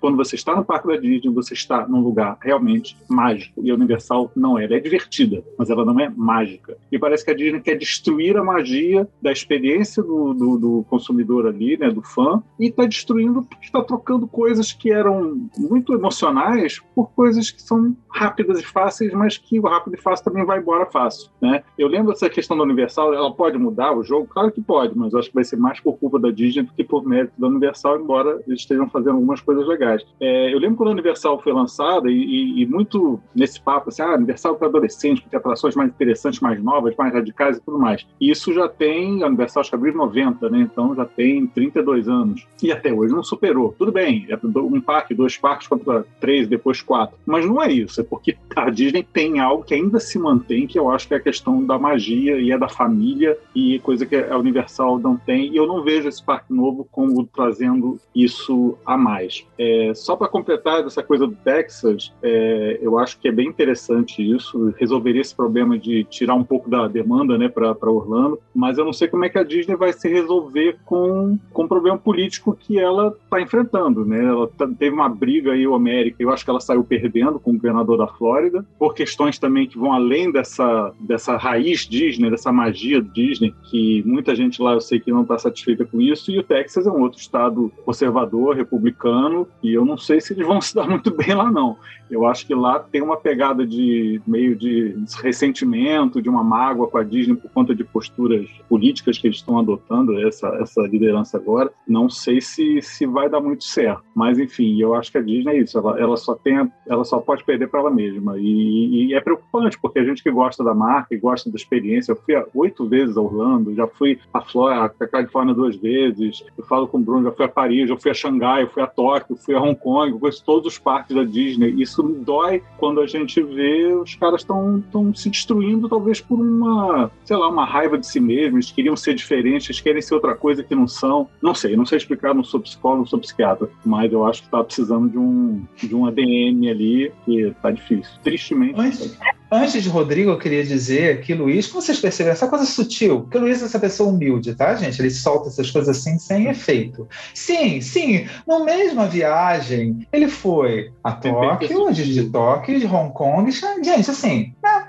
ficou no Disneyland. né, O que foi? Você é ocupado, você que me deu essa ideia. Pois é, eu te dei essa ideia. Falou que ia passar os seus 50 anos no, na, em Tóquio, aí eu falei pra minha mulher, passar os seus 50 anos lá, aí ela topo, aí fomos. Veja só, minha bondade. Bruno, né? pois é. Bruno só, só um, um, detalhe, né, que o, o, Luiz falou muito bem sobre essa questão política, né, da questão do Texas. O que eu li é que o que a Disney ela tá contando é com essa perspectiva que existe, né, do, eles pegam os dados políticos, de que o Texas ele tem uma tendência de se converter politicamente na próxima década, sei lá, 10, 15 anos, porque tá indo muitos jovens, né, da, da Califórnia e de Nova York para lá. Ele se converteria em estado democrata da, em 10 ou 15 anos, que seria o tempo de maturação do projeto. Então, talvez, né, vamos pensar assim, estejam pensando nisso, vai ter um clima mais favorável. É, assim, só não sei se quem tá fugindo de Nova York e Califórnia, não sei como rebate com isso. É.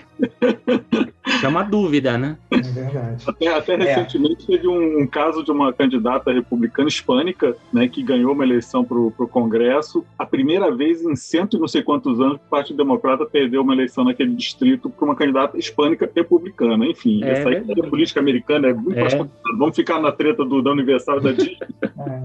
Vamos, Rodrigo, para encerrar? Vamos lá? É, rapid, rapidamente. Primeira coisa, ô Luiz, só queria te dizer que eu concordo 200% em tudo que você falou. Não é o problema da Disney, é ela mesma, né? Ela tá em si mesmada, né? E quando você tá em si mesmado, você corre um grande risco de dar um tiro no próprio pé, né? Então, eu falo assim, eu, eu infelizmente, por escolhas da vida, fui só conhecer a Disney mesmo, pessoalmente, em 2018. Eu perdi tanto tempo sem que conhecer a Disney e me apaixonei por aquele lugar. Eu assisti o Happily Ever After e aquilo me marcou muito, mas eu saí de lá com algo que estava faltando. Senti falta alguma coisa. Me marcou, mas faltava. É, o Enchanted eu achei lindo, apesar de não ter visto ainda pessoalmente. Eu, eu particularmente gostei do show, mas concordo com o que as pessoas falaram sobre o roteiro, poderia ter sido muito melhor. Acho que o Felipe definiu bem. Acho que agora eles corrigiram, colocaram lá o alt em atraso, né? Foi, foi algo reativo, não foi proativo, né? E, mas uma coisa que eu vi, eu não, eu não quis assistir a, a abertura para não, não estragar, mas eu vi uma cena que me tocou e que falou assim: caramba, por que, que demoraram tanto tempo para colocar o Mickey no show? Porque o Mickey aparece, uma ceninha ele aparece, pô, o Mickey é o símbolo. O,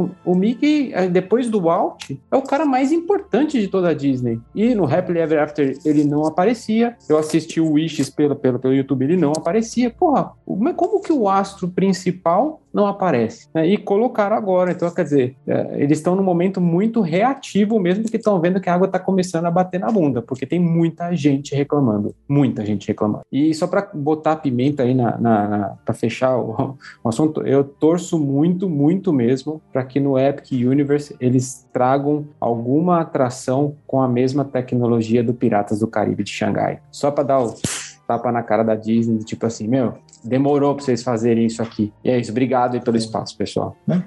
Gente, olha, eu que agradeço a todos vocês, todas vocês, tá? Bárbara, Luiz, as Bárbaras, né? André, Selby, Rodrigo, Luiz Felipe, Felipe, Greg, Luiz, valeu. Teve gente que passou o quê? Frederic, que teve que sair.